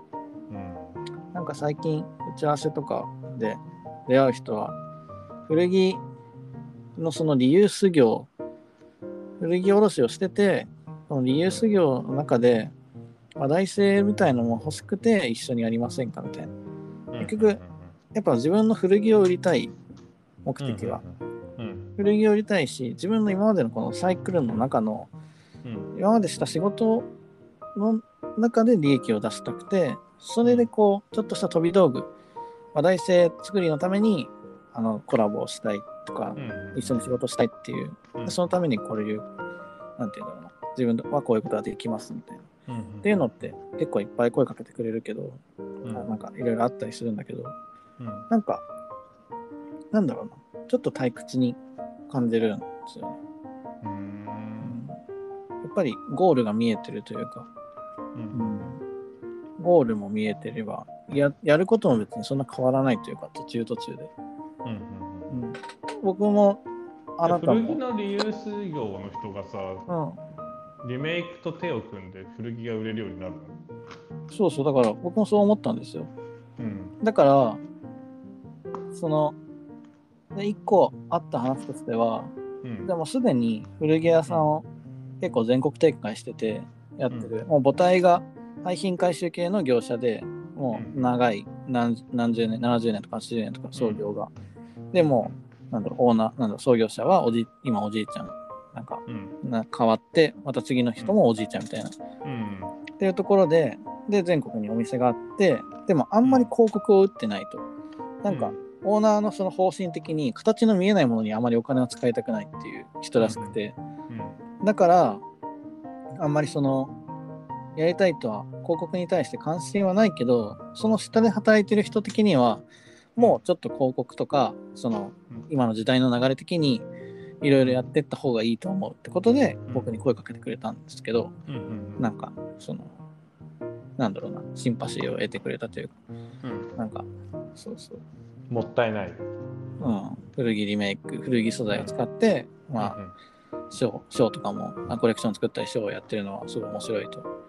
うん。で言ってくれてじゃあえどういうの考えてるんですか？って聞いたらじゃあその古着屋さんの一角の中でじゃあうちでもリメイクはやってるけど自社製品ででもなんか、やっぱり古着屋さんが作るリメイクっていう感じのものしかならないみたいなうん、どこにでもあるような感じにしかならないからうん。なんか松田2歳でやるようなちょっとうん。なんか一点ザ一点ものって感じのリメイクが出せたら嬉しいみたいなうん。言っててでなんか僕そこにさらに突っ込んだんですよねで、その、じゃあリメイクで得た利益が目的ですかっていう。うん。で、じゃあそんな掛け率いくらとかにして、うん。じゃあ40%の利益が欲しくてリメイクコラボするんですかってう。ん。聞いたら別にそうではないと。そうじゃなくて、うん。そもそもの売り上げ、古着のリメイク、古着で売り上げを取る会社だから、うん。まあ古着の利売り上げが欲しいんですよね。うん。だからその言ってみれば客引き話題性が欲しいと。うん。2歳のコラボがやってるってことでうん。古着が最終的に売り上げ的には古着の方に行ってほしい。っうん。ていうスタイルスタンスだとしたら多分、せ店員さんとかも古着を売りはしても僕の服がポンってな置いてあっても誰も提案しないしお客さんもただうん まあそそれ言われたらそうだよね。そうそう。お客さんもポンって置いてあるものを見るだけになるからうんだったら一層もう売る目的じゃなくて、うんうん。なんかアートワークみたいな感じで、うん僕はその内装としてその古着、いらない古着とかを使ってうん。なんか超巨大な服作るのとかうん。内装やるのはどうですかみたいな提案して、うん。で、まあ、うんそれはうんみたいになったから、あそうなんだ。えーそっちの方がね。濃いけどね。うん。そうそうそう。それうんはいいんじゃないですかと思ったけどまあそれがうん。ってなって。うん。じゃあもう一個の案としてはうん。あのそこっちは多分古着を売るあそう古目標としてはさっき言った通り古着を売ることが目的だからうん。僕の服を売る努力とかはあんまりし、うん。まあ必然的にしないからうん。じゃあ逆にその僕が得するような形にしたいと、そっちのその倉庫の古着たちを使って僕はその古着をタダで使わせてもらって作らせてもらいますと。うん。でプラスそこのまあ言ってみればディスプレイとしての役割になるからうん。制作費用もいただきます。とある程度。で、うん。ある期間1ヶ月だったり1週間でもなんいついいけど終わったらそれは僕がもらいますっていう。うん。回収しますっていう。うん。それだったらあのそっちにかかるのはそのあの倉庫にある古着とある程度の制作費用。で別にその在庫を抱える必要はないから全額買い取りまでしなくてもいいしむしろ僕が全部持って帰るからそれでどうですって言ってうん。電話したら上層部と掛け合ってみますって言われてうん。返事が来ないですもう。何も。ああそうなんだ。めちゃめちゃいいいいなんか 落としどころで言ったと思ったんですけど、うん返事ないです。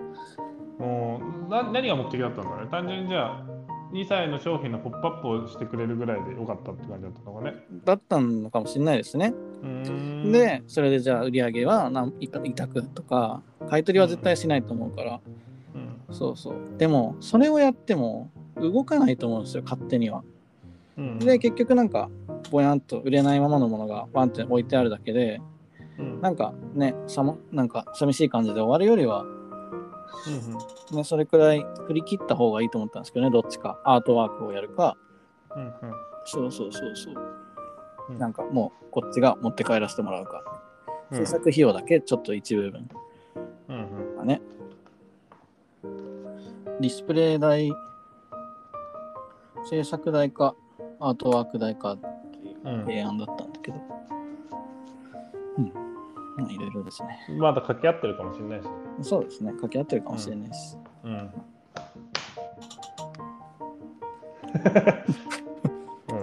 まあまあ、まあまあままあまあまあ。まあまあまあ。あ。うん。そうなんだね。そうですね。古着、古着屋さんで展示するって、まあ、斜めみたいでいいね。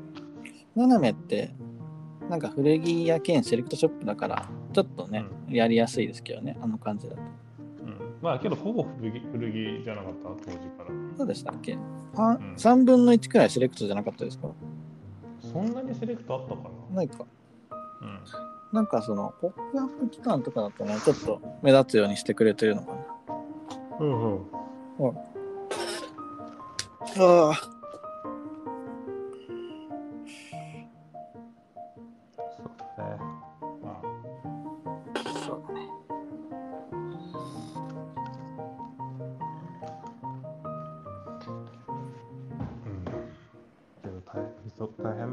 忙しいよ。うん。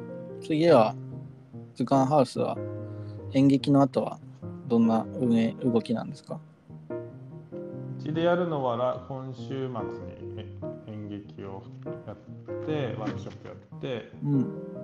でそうだ来週はちょっと野菜をまたやりたいなと思ってああ、いいですね。で演劇のワークショップはまたうん。毎月ちょっとやっていくって感じだから、まあ来週来月うんうんうんうん。やる、うんそっかそっか。7月の予定とかは？演劇以外7月あそれが野菜かなあ、7月が野菜か。うん。ま、末ぐらいうんにね、ちょっとトウモロコシと桃がね、福島だから美味しいのが取れるっていうかう、ーん。やろいいな楽しそうだな。楽しそうだ。う。もう冬物作らなきゃだからね、展示会が多分そんなにも組めないから。百貨店とかでやるのは直近だといいつなんですか？百貨店だと銀座の三越がうん。9月末かな。9月末。あ、違う、8月末か。9月末だね。うん。結構すぐですね。えー、そんな2ヶ月も空くよ。あ、それは全然余裕ですか？2ヶ月末って言ったらもう個人的には、まあ、めっちゃ時間あるって感じ。おおうん。や。だから毎月やってたからね去年とかは。毎結月構やばいですよね、毎月やるのは。ああ去年とかはもう結構やばかったし、うん。今年はちょっとね冬物をちょっとちゃんと作りたいなって思ってて、うんうん去年までやっぱ夏物の方がねうん。うんうん。うちは結構求められることがまあ多くて、まあ冬まあ、冬物も別に悪くはないんだけど、うんうんうん。夏が特にすごいなんて言うんだろうなんかねお仕事が多い時期だったから、確かに。なんか夏をギリギリまでやっちゃうとうん。冬冬に取り掛かるのがちょっと遅くなっちゃうんだよね。図鑑夏物のイメージですね。すごいなんか軽そうだし、生地感も良さそうだし。うん、だからちょっとねその夏をちょっと今年はセーブしてうんうんうん。冬をもう少しちょっと商品開発進めようっていうことで、うんうんうん。2ヶ月空けたうんうんかな。なんか僕が次やる発表はうん8月中旬かな？にあれ東京駅で。うんうん。で1個ぬいぐるみのブランドとコラボが1個あって。うん。でその後これ発表が10月末だから8月末だから8月中旬くらいには撮影をしてそれまでに服が完成してないとって感じだまあ結構忙しいねそう考えると。そうですね2本立ての準備だからうんあとは映像がな、悩んでるんですよね。なんかビ映像発表どうしようかなって。映像発表。8月3日から16日だ。すぐだ。うんうん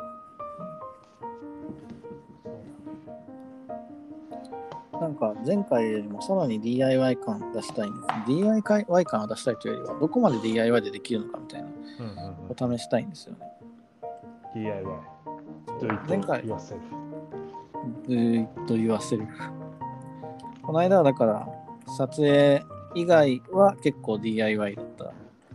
スタイリングも、メイクも自分にやってもらって、場所もなんかパス的でっていう。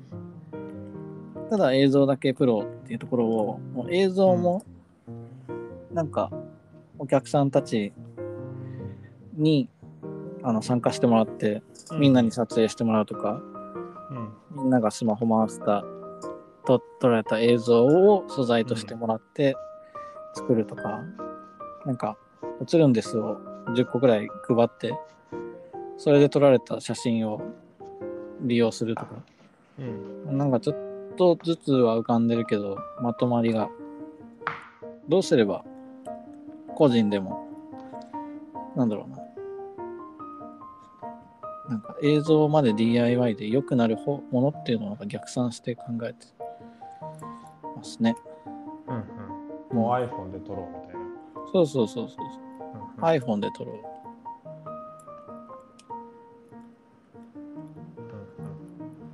写真だけに振り切るのもいいのかなと思うんですよ。写真素材が、その一人だと、まあ700枚とか1000枚とかだけど、うん撮影者が10人いたら、ね、1万とかうん1万5千円とかになって、その1万5千円を3分くらいに縮めたら結構な面白い映像にもなりそうですね。とかねうんうん映像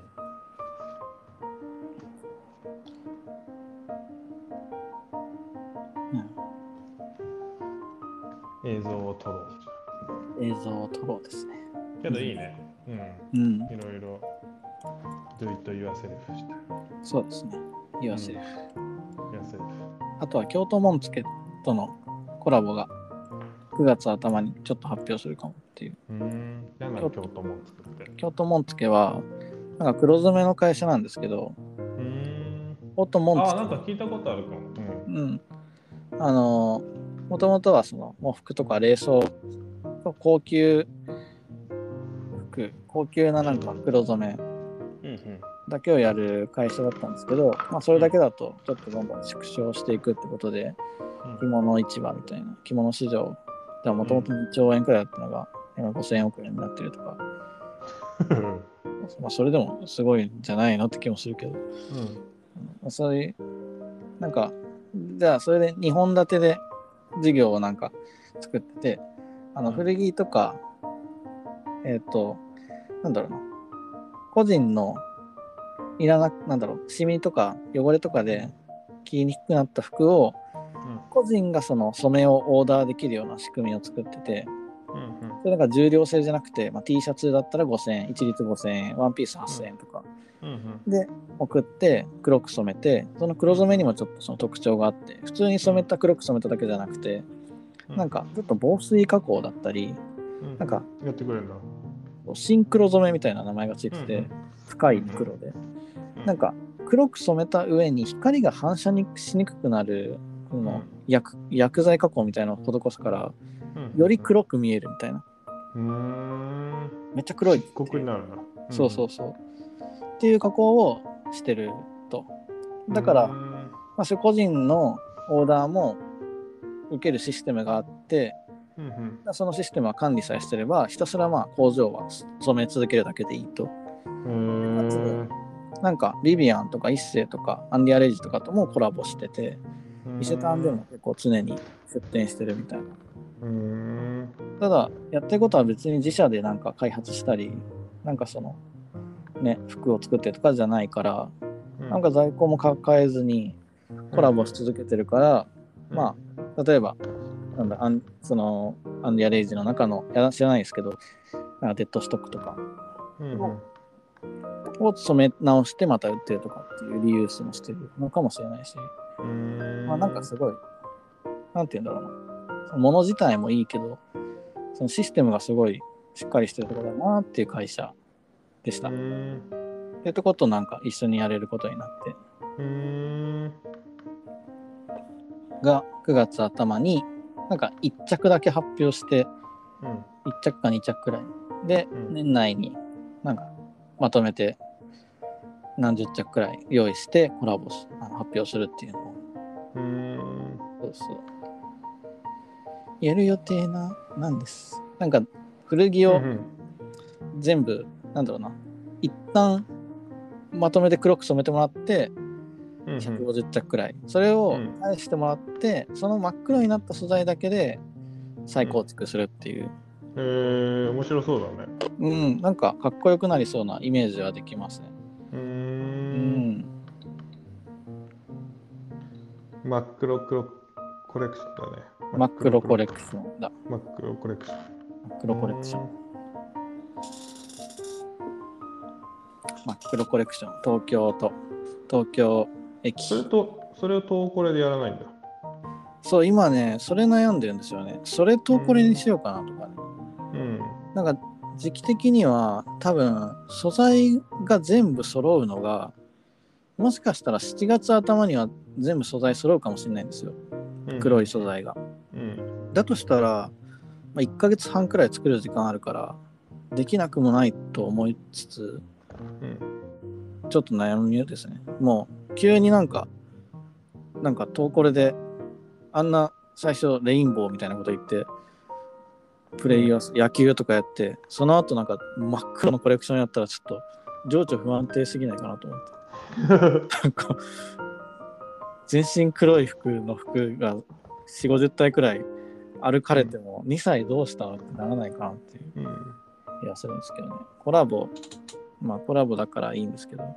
うんうん。そうそうそう。それでもね、でもそれはそれでインパクトもありそうだし、うん、かっこいい気もするし、な悩みますね、それは。うん。でもそうなるとそれと DIY の映像の相性がいいのかなとか、うんうんうん、黒だったらなんか結構クールに作りたい気もするし。うんうんうん。うん、うん、なるほど。それが結構じゃ大きな仕事の3つなんだね。そうですね。3つ、うん9月頭8月頭からに向けてですねうーん。で結構忙しいんじゃないですか？確かになんかあんまり僕仕事を整理してなまとめてなかったけどまとめると結構忙しそうに見えますねうん。忙しそう普通に図鑑には遊びに行きたいですけどうん、ぜひぜひ。散歩しに行きたいですうん。お待ちしてますよ。うん僕もあのキャッチボールしたいですね小学生と、うん。ああ、いいね、いいね。キャッチボールしよ僕も無職って思われますからね多分サラリーマンっぽいとは思えない思われないでしょう。そうだね。うん、お金持ってないって思われるんじゃない貧乏人って思われそうですねうん。貧乏人って。か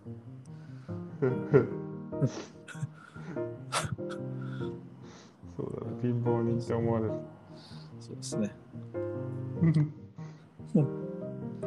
じゃあそろそろ終わりましょうかせやな。せやなうん。終わりだ終わりだ。ちそうょっとね。ななになんかお兄ちゃんに久しぶりに会ったんですけどうん。お兄ちゃんの展示も行ってきて NFT やってて今お兄ちゃんうんうんうん NFT アートの展示やってましたうん。えー、NFT ちょっと聞いてきたらいいじゃん。ぜひやってやろうよ。俺 NFT やりたいよ、NFT ファッション。えすごいそうそう、やりたいよ。一番村上さんから離れてますけど、松田君と一緒に NFT ファッションやりたいよ。やりましょうじゃあそうそう、やろうよ。いいですよ言ったじゃん、あの、あれやるって、なんだっけ？ドリームキャストですか？ドリームキャスト NFT ファッション。確かにドリームキャストと NFT ファッションは相性良さそうですね確かにドリームキャスト NFT ファッションやろうよ。いいですようんドリームキャスト NFT ファッションウィークやりましょうなんか NFT って1個ぐらい出してみたいよね。そうですね。うん。でなんかお兄ちゃんのやり方面白かったのが、うん。その NFT って結構その、じゃああのあんま詳しくわかんないけどうん。じゃあその仮想通貨だから大体の人はうん。なんだろうな。まあ投資としてその、やってる人がほとんど。プラス、うアートコレクターみたいな。うん。なんだけどうん。だからその NFT アートを買うプラス現物がついてくるみたいな、セットでついてくる。そうなんだ。そうっていうのもある、えー、その絵だったり写真だったりうんうん、額装されたものがついてきて、うんうんで自分のものって証明できるかつ実物もあるってう。んうんいう、うん。でお兄ちゃんがやってる今やってることはそこにさらに体験価値みたいのを足してるっていう。えなんかその自分のそのなんて言うんだろうな。NFT を買うと、うん。うんなんか会員チケットみたいなのがもらえてーうんうん。その今なんか笑い笑い男みたいな。うん絵文字の笑った顔をうん。なんか使った NFT アートやってるんですけど、うんまあ、それを買うことでうん。誰でもこう会員になれるんですけどその会員になった人だけが招待してもらえる展示会があるっていう。うんうんうん。でその展示会はなんかうん。なんだろうな。ただ行くだけじゃなくてそこの展示会に行くとミッションが与えられてうん。そのミッションをなんかどんどんどんどんこう進めていったりそこにあるハッシュタグとかを載せることでじゃあ誰が一緒にやってるのかとかをちょっとしたこう参加型体験型要素があると。でそれって NFT でやってる人が珍しいと思います。もともとその芸術美術の中では体験型っていうのはあったのかもしれないし、うんうんまあ、それこそチームラボとかもやってる一番わかりやすい例だとやってるけど、うんそれはなんか NFT でかつちょっと謎めいた感じでやってるのがやっぱちょっと、なんだろうな。なんていうの？あのイルミナティ的というか。うんうんうんなんか知られざる、私たちにしかわからないっていう、なんていうの？秘密結社感を楽しめるというか、うーんなんかそこがやっぱお面白いなと思いました。この NFT 自動販売機あ、そうそうそうそう。自動販売機でも買えるし、まあ、ネットからでも買えるしみたいな。うんうんうんいくらぐらいあ ?1000 円で売ってるんだ。安これはお得ですね、なんか。あ、でもお得ですねって言いつつも、結局、その元手はかからないから、なんかその1000円っていうものがうん。100人とかうん。1000人くらい集まると、なんかもうそれだけで結構展示会をやるうんうんその資金にはなっていくとか、うんうん。なんか回していけるみたいな。まあ展示会のチケットみたいなのがなんだろうねだから。そうですね。でも展示会のチケットっていうと、あんまり盛り上がらないし、バズらないものが、NFT 自販機ってなると、かなり興味が惹かれる。確かにうん。面白いねね、面白いなーって思いました。やっぱ、うんすごい。なんかね、本当に、なんかその人心掌握術み術みたいなうん時代、なんか今の時代どういうものがなくて、どういうものが欲しなんか求められてるかみたいな。っうんていうのをなんかね、上手にそう、なんかそういうのを、なんかずっとでやってるなって印象が変わらず、うんうん。こういうさ自動販売機をさ自分のやつで作るっていくらぐらいするんだろあ、それでも教えてもらったんですけど、うんそんなにかかってなかったですね。何う十万。何千万とかで作るの？あ、何十万です。あ、あれはレンタル何。十へえあレンタルなんだこれうん。まあでも、ちょっと、あんまりこれ以上は、なんか言わない方がいいかもしれない。そう、だからお兄ちゃんがラジオ聞いてるって言ってくれてたんですよ。そう。じゃあ絶対まあここまで来たらあれかもしれないけどねうん。嬉しいそれ嬉しかったの？あ、嬉しかったですよ。へええ、なんでなんで？あの一生懸命やっぱり、うんあれなんでもないね。編集した甲斐があったなって感じでああ、そうね。なんか、そうそう、なんか、疲労の引っ越しの件とかも聞いてくれてました。なんか本当に、なんか悪い大人に騙されてる例で面白かったって言われてました。ね。あじゃあ結構松田君の近況をこれで知ってくれてるんだね。うん、なんかそんなに聞いてるんだって思ったけど、でも、そう話してたのは、うん、なんか結構そのパソコンを使う仕事が多いから、別にその美術家以外の本、なんていうか、普通のそのお仕事もしてるから、うんうん。そうそう、なんかパソコン使う仕事やってると、なんかやっぱり人とは関わらない、一人で引きこもることも多いけど、うんうんうんそういう中で人の話、やりとりみたいなのがあるのは結構いいみたいな言ってました。なんか分からないところにも需要があるのかなっていう。そうだね。うん。それでもね、松田君のお兄ちゃんに聞いてもらってるとは思わないもんね、まさか。うん。うなんか、本当にチラッチラッと聞いてくれてるのは、まあそうかなとも思うけど、うん、疲労の話まで聞かれてるのは、まあでも、チラッと聞いて疲労だったのかもしれないけど。確かにね、疲労の話、結構ずーっとやってたしね。あ、そう まあ面白かったけど、疲労の話、個人的にもあそこの引っ越しの話が一番好きだけどね。僕はあそこ全然好きじゃないですけどあ、ね。そうなの？俺、引っ越しのところが、引っ越しの一連の流れが多分、このラジオの一番の肝な気がするけど。そうですか。うん面白いよ、やっぱり。人の引っ越しの話面白いよ、やっぱり。ー、引っ越しね、最近もまた探し始めたんですけど、全然出てこないですね。あ、そうなんだ。うん、また恥ずかし始めたんだ ね。面白いね松田君は情緒不安定だよ。いやいやいやいや、そろそろ探し始めてですね。もう二度と引っ越ししねえぐらいのノリだったじゃん、あの時。そうだっけいうん。や、ちょっと、ちょっと休もうかなとはうん言いましたよ。うん。ちょっと吉祥寺いいなって。でも、引っ越しも吉祥寺の中で探してます、大体。ああ、なるほど。そっか、そうそう吉祥寺から離れなければいいんだもんね。そうですね。吉祥寺はやっぱお気になんで、うん、大きいね。お気にうん。ここだって感じはすしてるんでね、僕も。うん、はいはい。はいはい。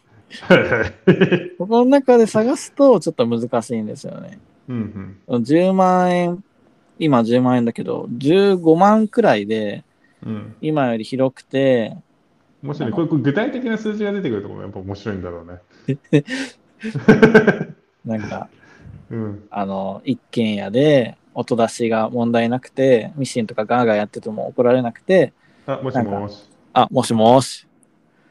もしもし。あ、聞こえた聞こえた。あ、こえた。うん。そう、音出しとか怒られなくて、うん。一戸建てみたいな、うん。とか。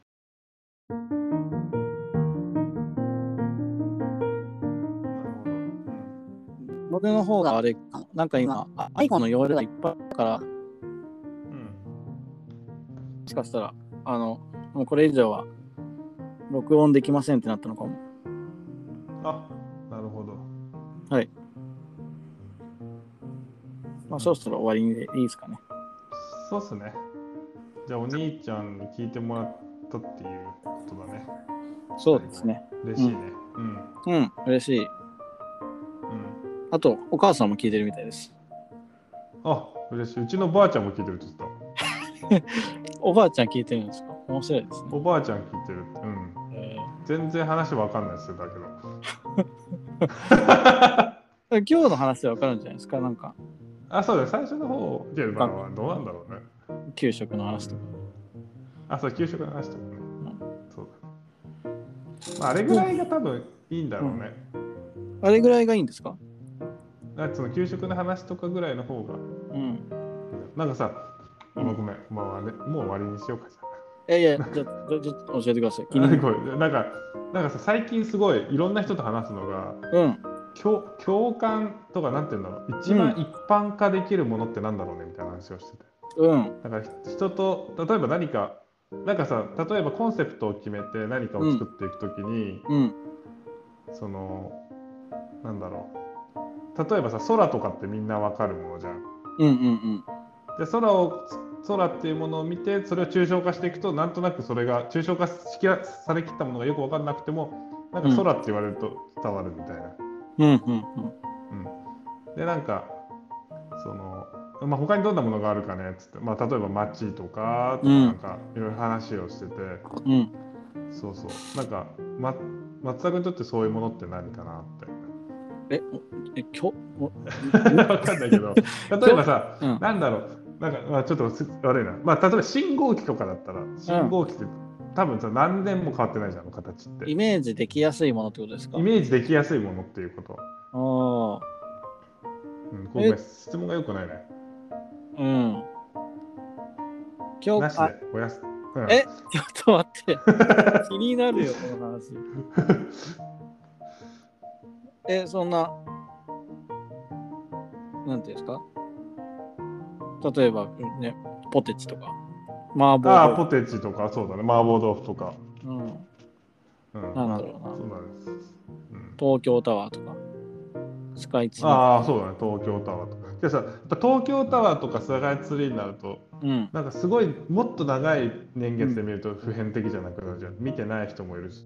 うーん、確かに。なんか、なんかわかる。それをすごい何百年とか何千年とかもっともっと広げた時に何が残るんだろうねみたいな話。うん、うん、うん、うん。うんまあ、別にそれがそうするとまあし自然物に結局なっちゃうからあれなんだけど、うんうんうんうんもう少しなんか何百年とか何千年単位な何千年ぐらいで、そうなんだろうねみたいうん、うんうん。え、そういうものを話した方がいいってことですか？なそういうもので話すと、そう誰でも分かるものになっていくみたいなうん、うん、うん。トークテーマとして一番最適なのってそんなことなのかなみたいな。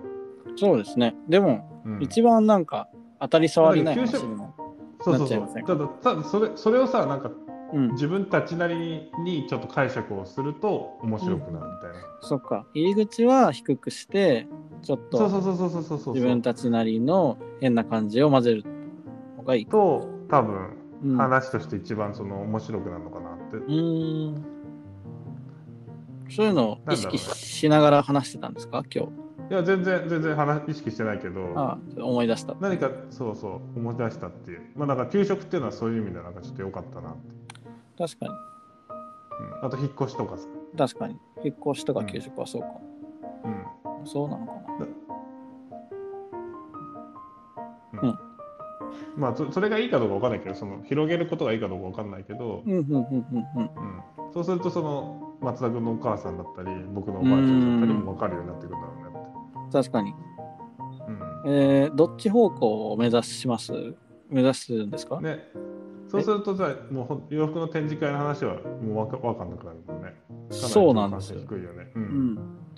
ただ、そもそもなんか、細い、ちっちゃい層に向けてやってるのかなって思ったんで、この、けど別にいやどっちでもいいと思うし別にいろいろあっていいと思うから別にどっちにしようって話ではないんだけど。ああ、そういうところもあるよねってことですね。うん、そうそうそう。共感力っていうのは、そのうん。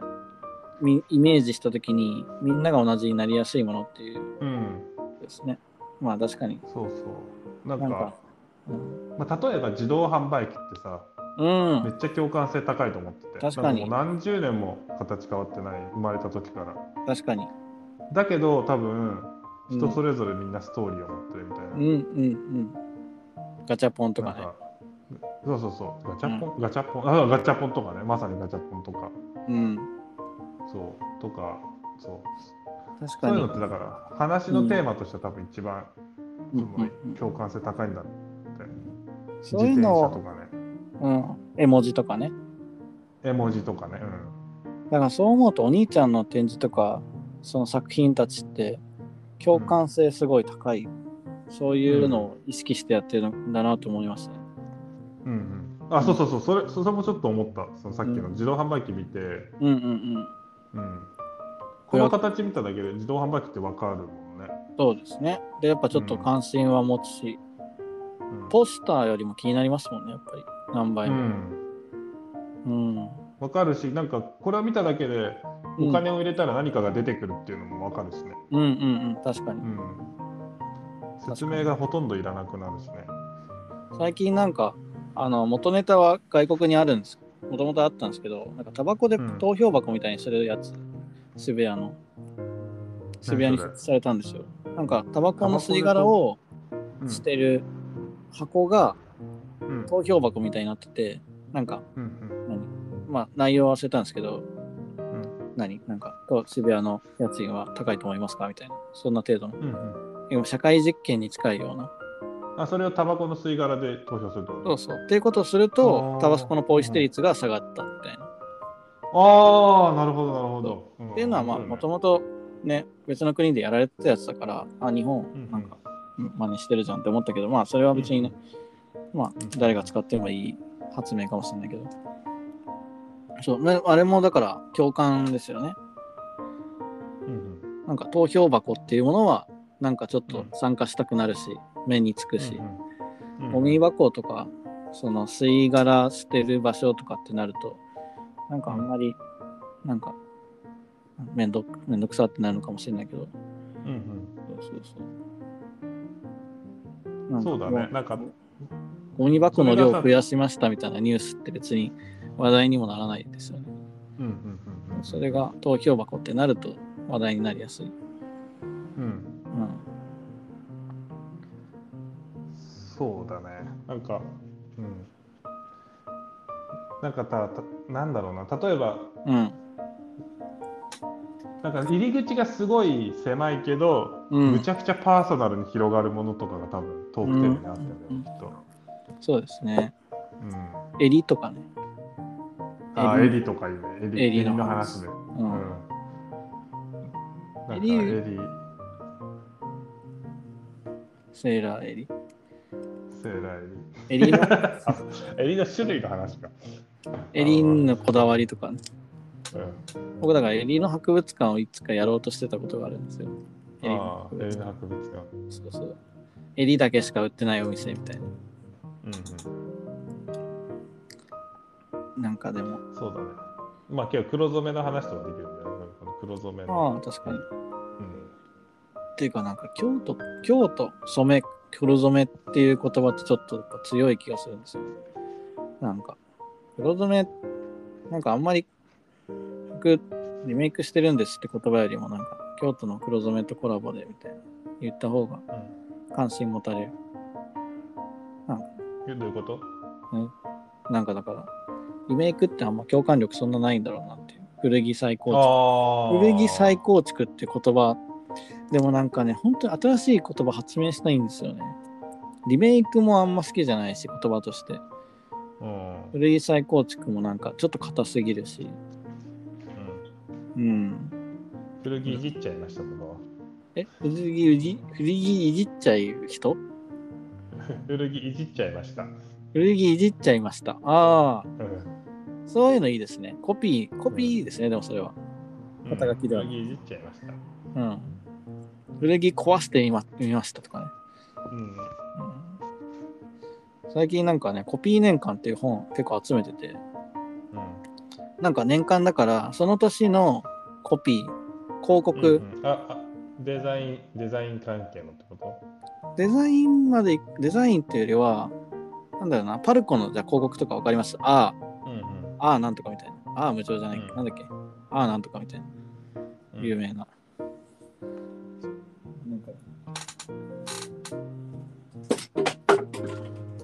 ポスターで、コピー付きのポスターみたいな。コピー、えーデザイン付きの何かのポスター。なんかその、なんていうの、テイジンっていう会社、テイジン？テイジン、うん。合成繊維、そうそう、うん。繊維メーカーもするし、化粧品とかも作る。うん。で、ここのコピーが、着ることから人間生活のすべてとかね、うんうん、あとは、なんだなんか最近コピーあんま見なくなった気がするんですけどね。広告、電車の広告とか見てても全然コピーないなって思って。うんなんか化粧導入液そのまま書いてあったりして。あコピーがライティングされてないんだそうそうそうそう。もうなんか30%、なんか脱毛100円とか、コピーではないじゃないですか、それは。うんうん。で、なんか断熱材の、そう。断熱材のコピーで、北海道の人は東京へ来るとなぜすぐ風邪をひくんだろうとか、うんうんコピーじゃないですか、これは。うんうんうんうん、北海道の人は東京へ来るとすぐで、断熱材を、うちらは断熱材の会社なんで、そうならないよ。なるほどそうそうそうう。んうんとかね。で、なんか、自動販売機のポスターで、うんタバコ屋さんの隣に自動販売機、うどんうどんの自動販売機が置いてあって、まあタバコ屋さん、うどん屋もやってみないっていうコピーとか、うんうんなるほどねそうそうそう。なんか、なんかいいなってなるんですけど。ここら辺にね。うん。うん、なんか僕の古着最高作り以外の名前がヒントが落ちてないかとかね、思うけど、っうん。て感じですね。古着再構築に続くじゃあ何かを次のじゃあ回までにうん、松田君が発表してくれるってことね、そうですね。2文字とかがいいですね、できれば。うん、2文字二文字じゃあそれを2歳と呼べばいいんじゃない？もあ、それを2歳と呼ぶ。う、うん、かっこいいですね。古着再構築それを2歳と呼ぶあそれ2歳してるって、それコピーでいいですね。うん、あ、いいですね。コピーだ。いいですね。はい。うん終わりましょうか。終わろうん。う 眠くなってきちゃったうん、終わりましょう。いつ頃にします？次は。そうだねまあ別にいつでもちょっとゆったりするからうん2週間後、3週間後とかにしますか？うん、そうだねじゃあ2週間後にしよっかあ、2週間後で。えー、っと、2週間後だと、7月4日ですか。じゃあ、7月4日で。結構忙しいの？ずっといや、あんまりさっ、きの感じだとまあ作業がずっと続く感じなんだろうねうん、なんかアイデアさえ出ちゃえばって感じはしますね。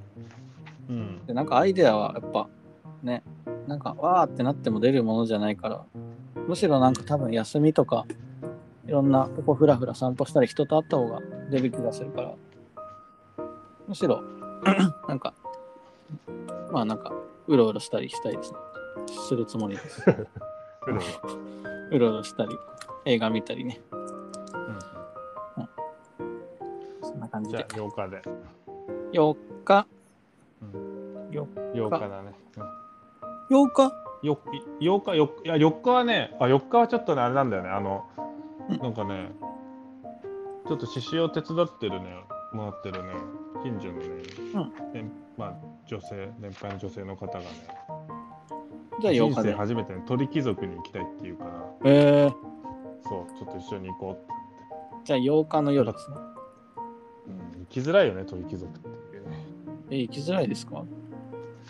やっぱりねお酒も飲まない人が鳥貴族になんかあお酒は飲まないんだ。そうそうそうそう。今までおお居酒屋に。えただ鳥貴族には行ってみたいんだって、ー、うんね。なんでだろう。なんかなんかなんか、美ね、自分の好きな YouTuber がねああ。レビューしてたらしいよ。なるほど。YouTube の時代ですねじゃあそうそうそうそうそうそう。YouTuber って聖地結構作ってますね。なんかすごい。うん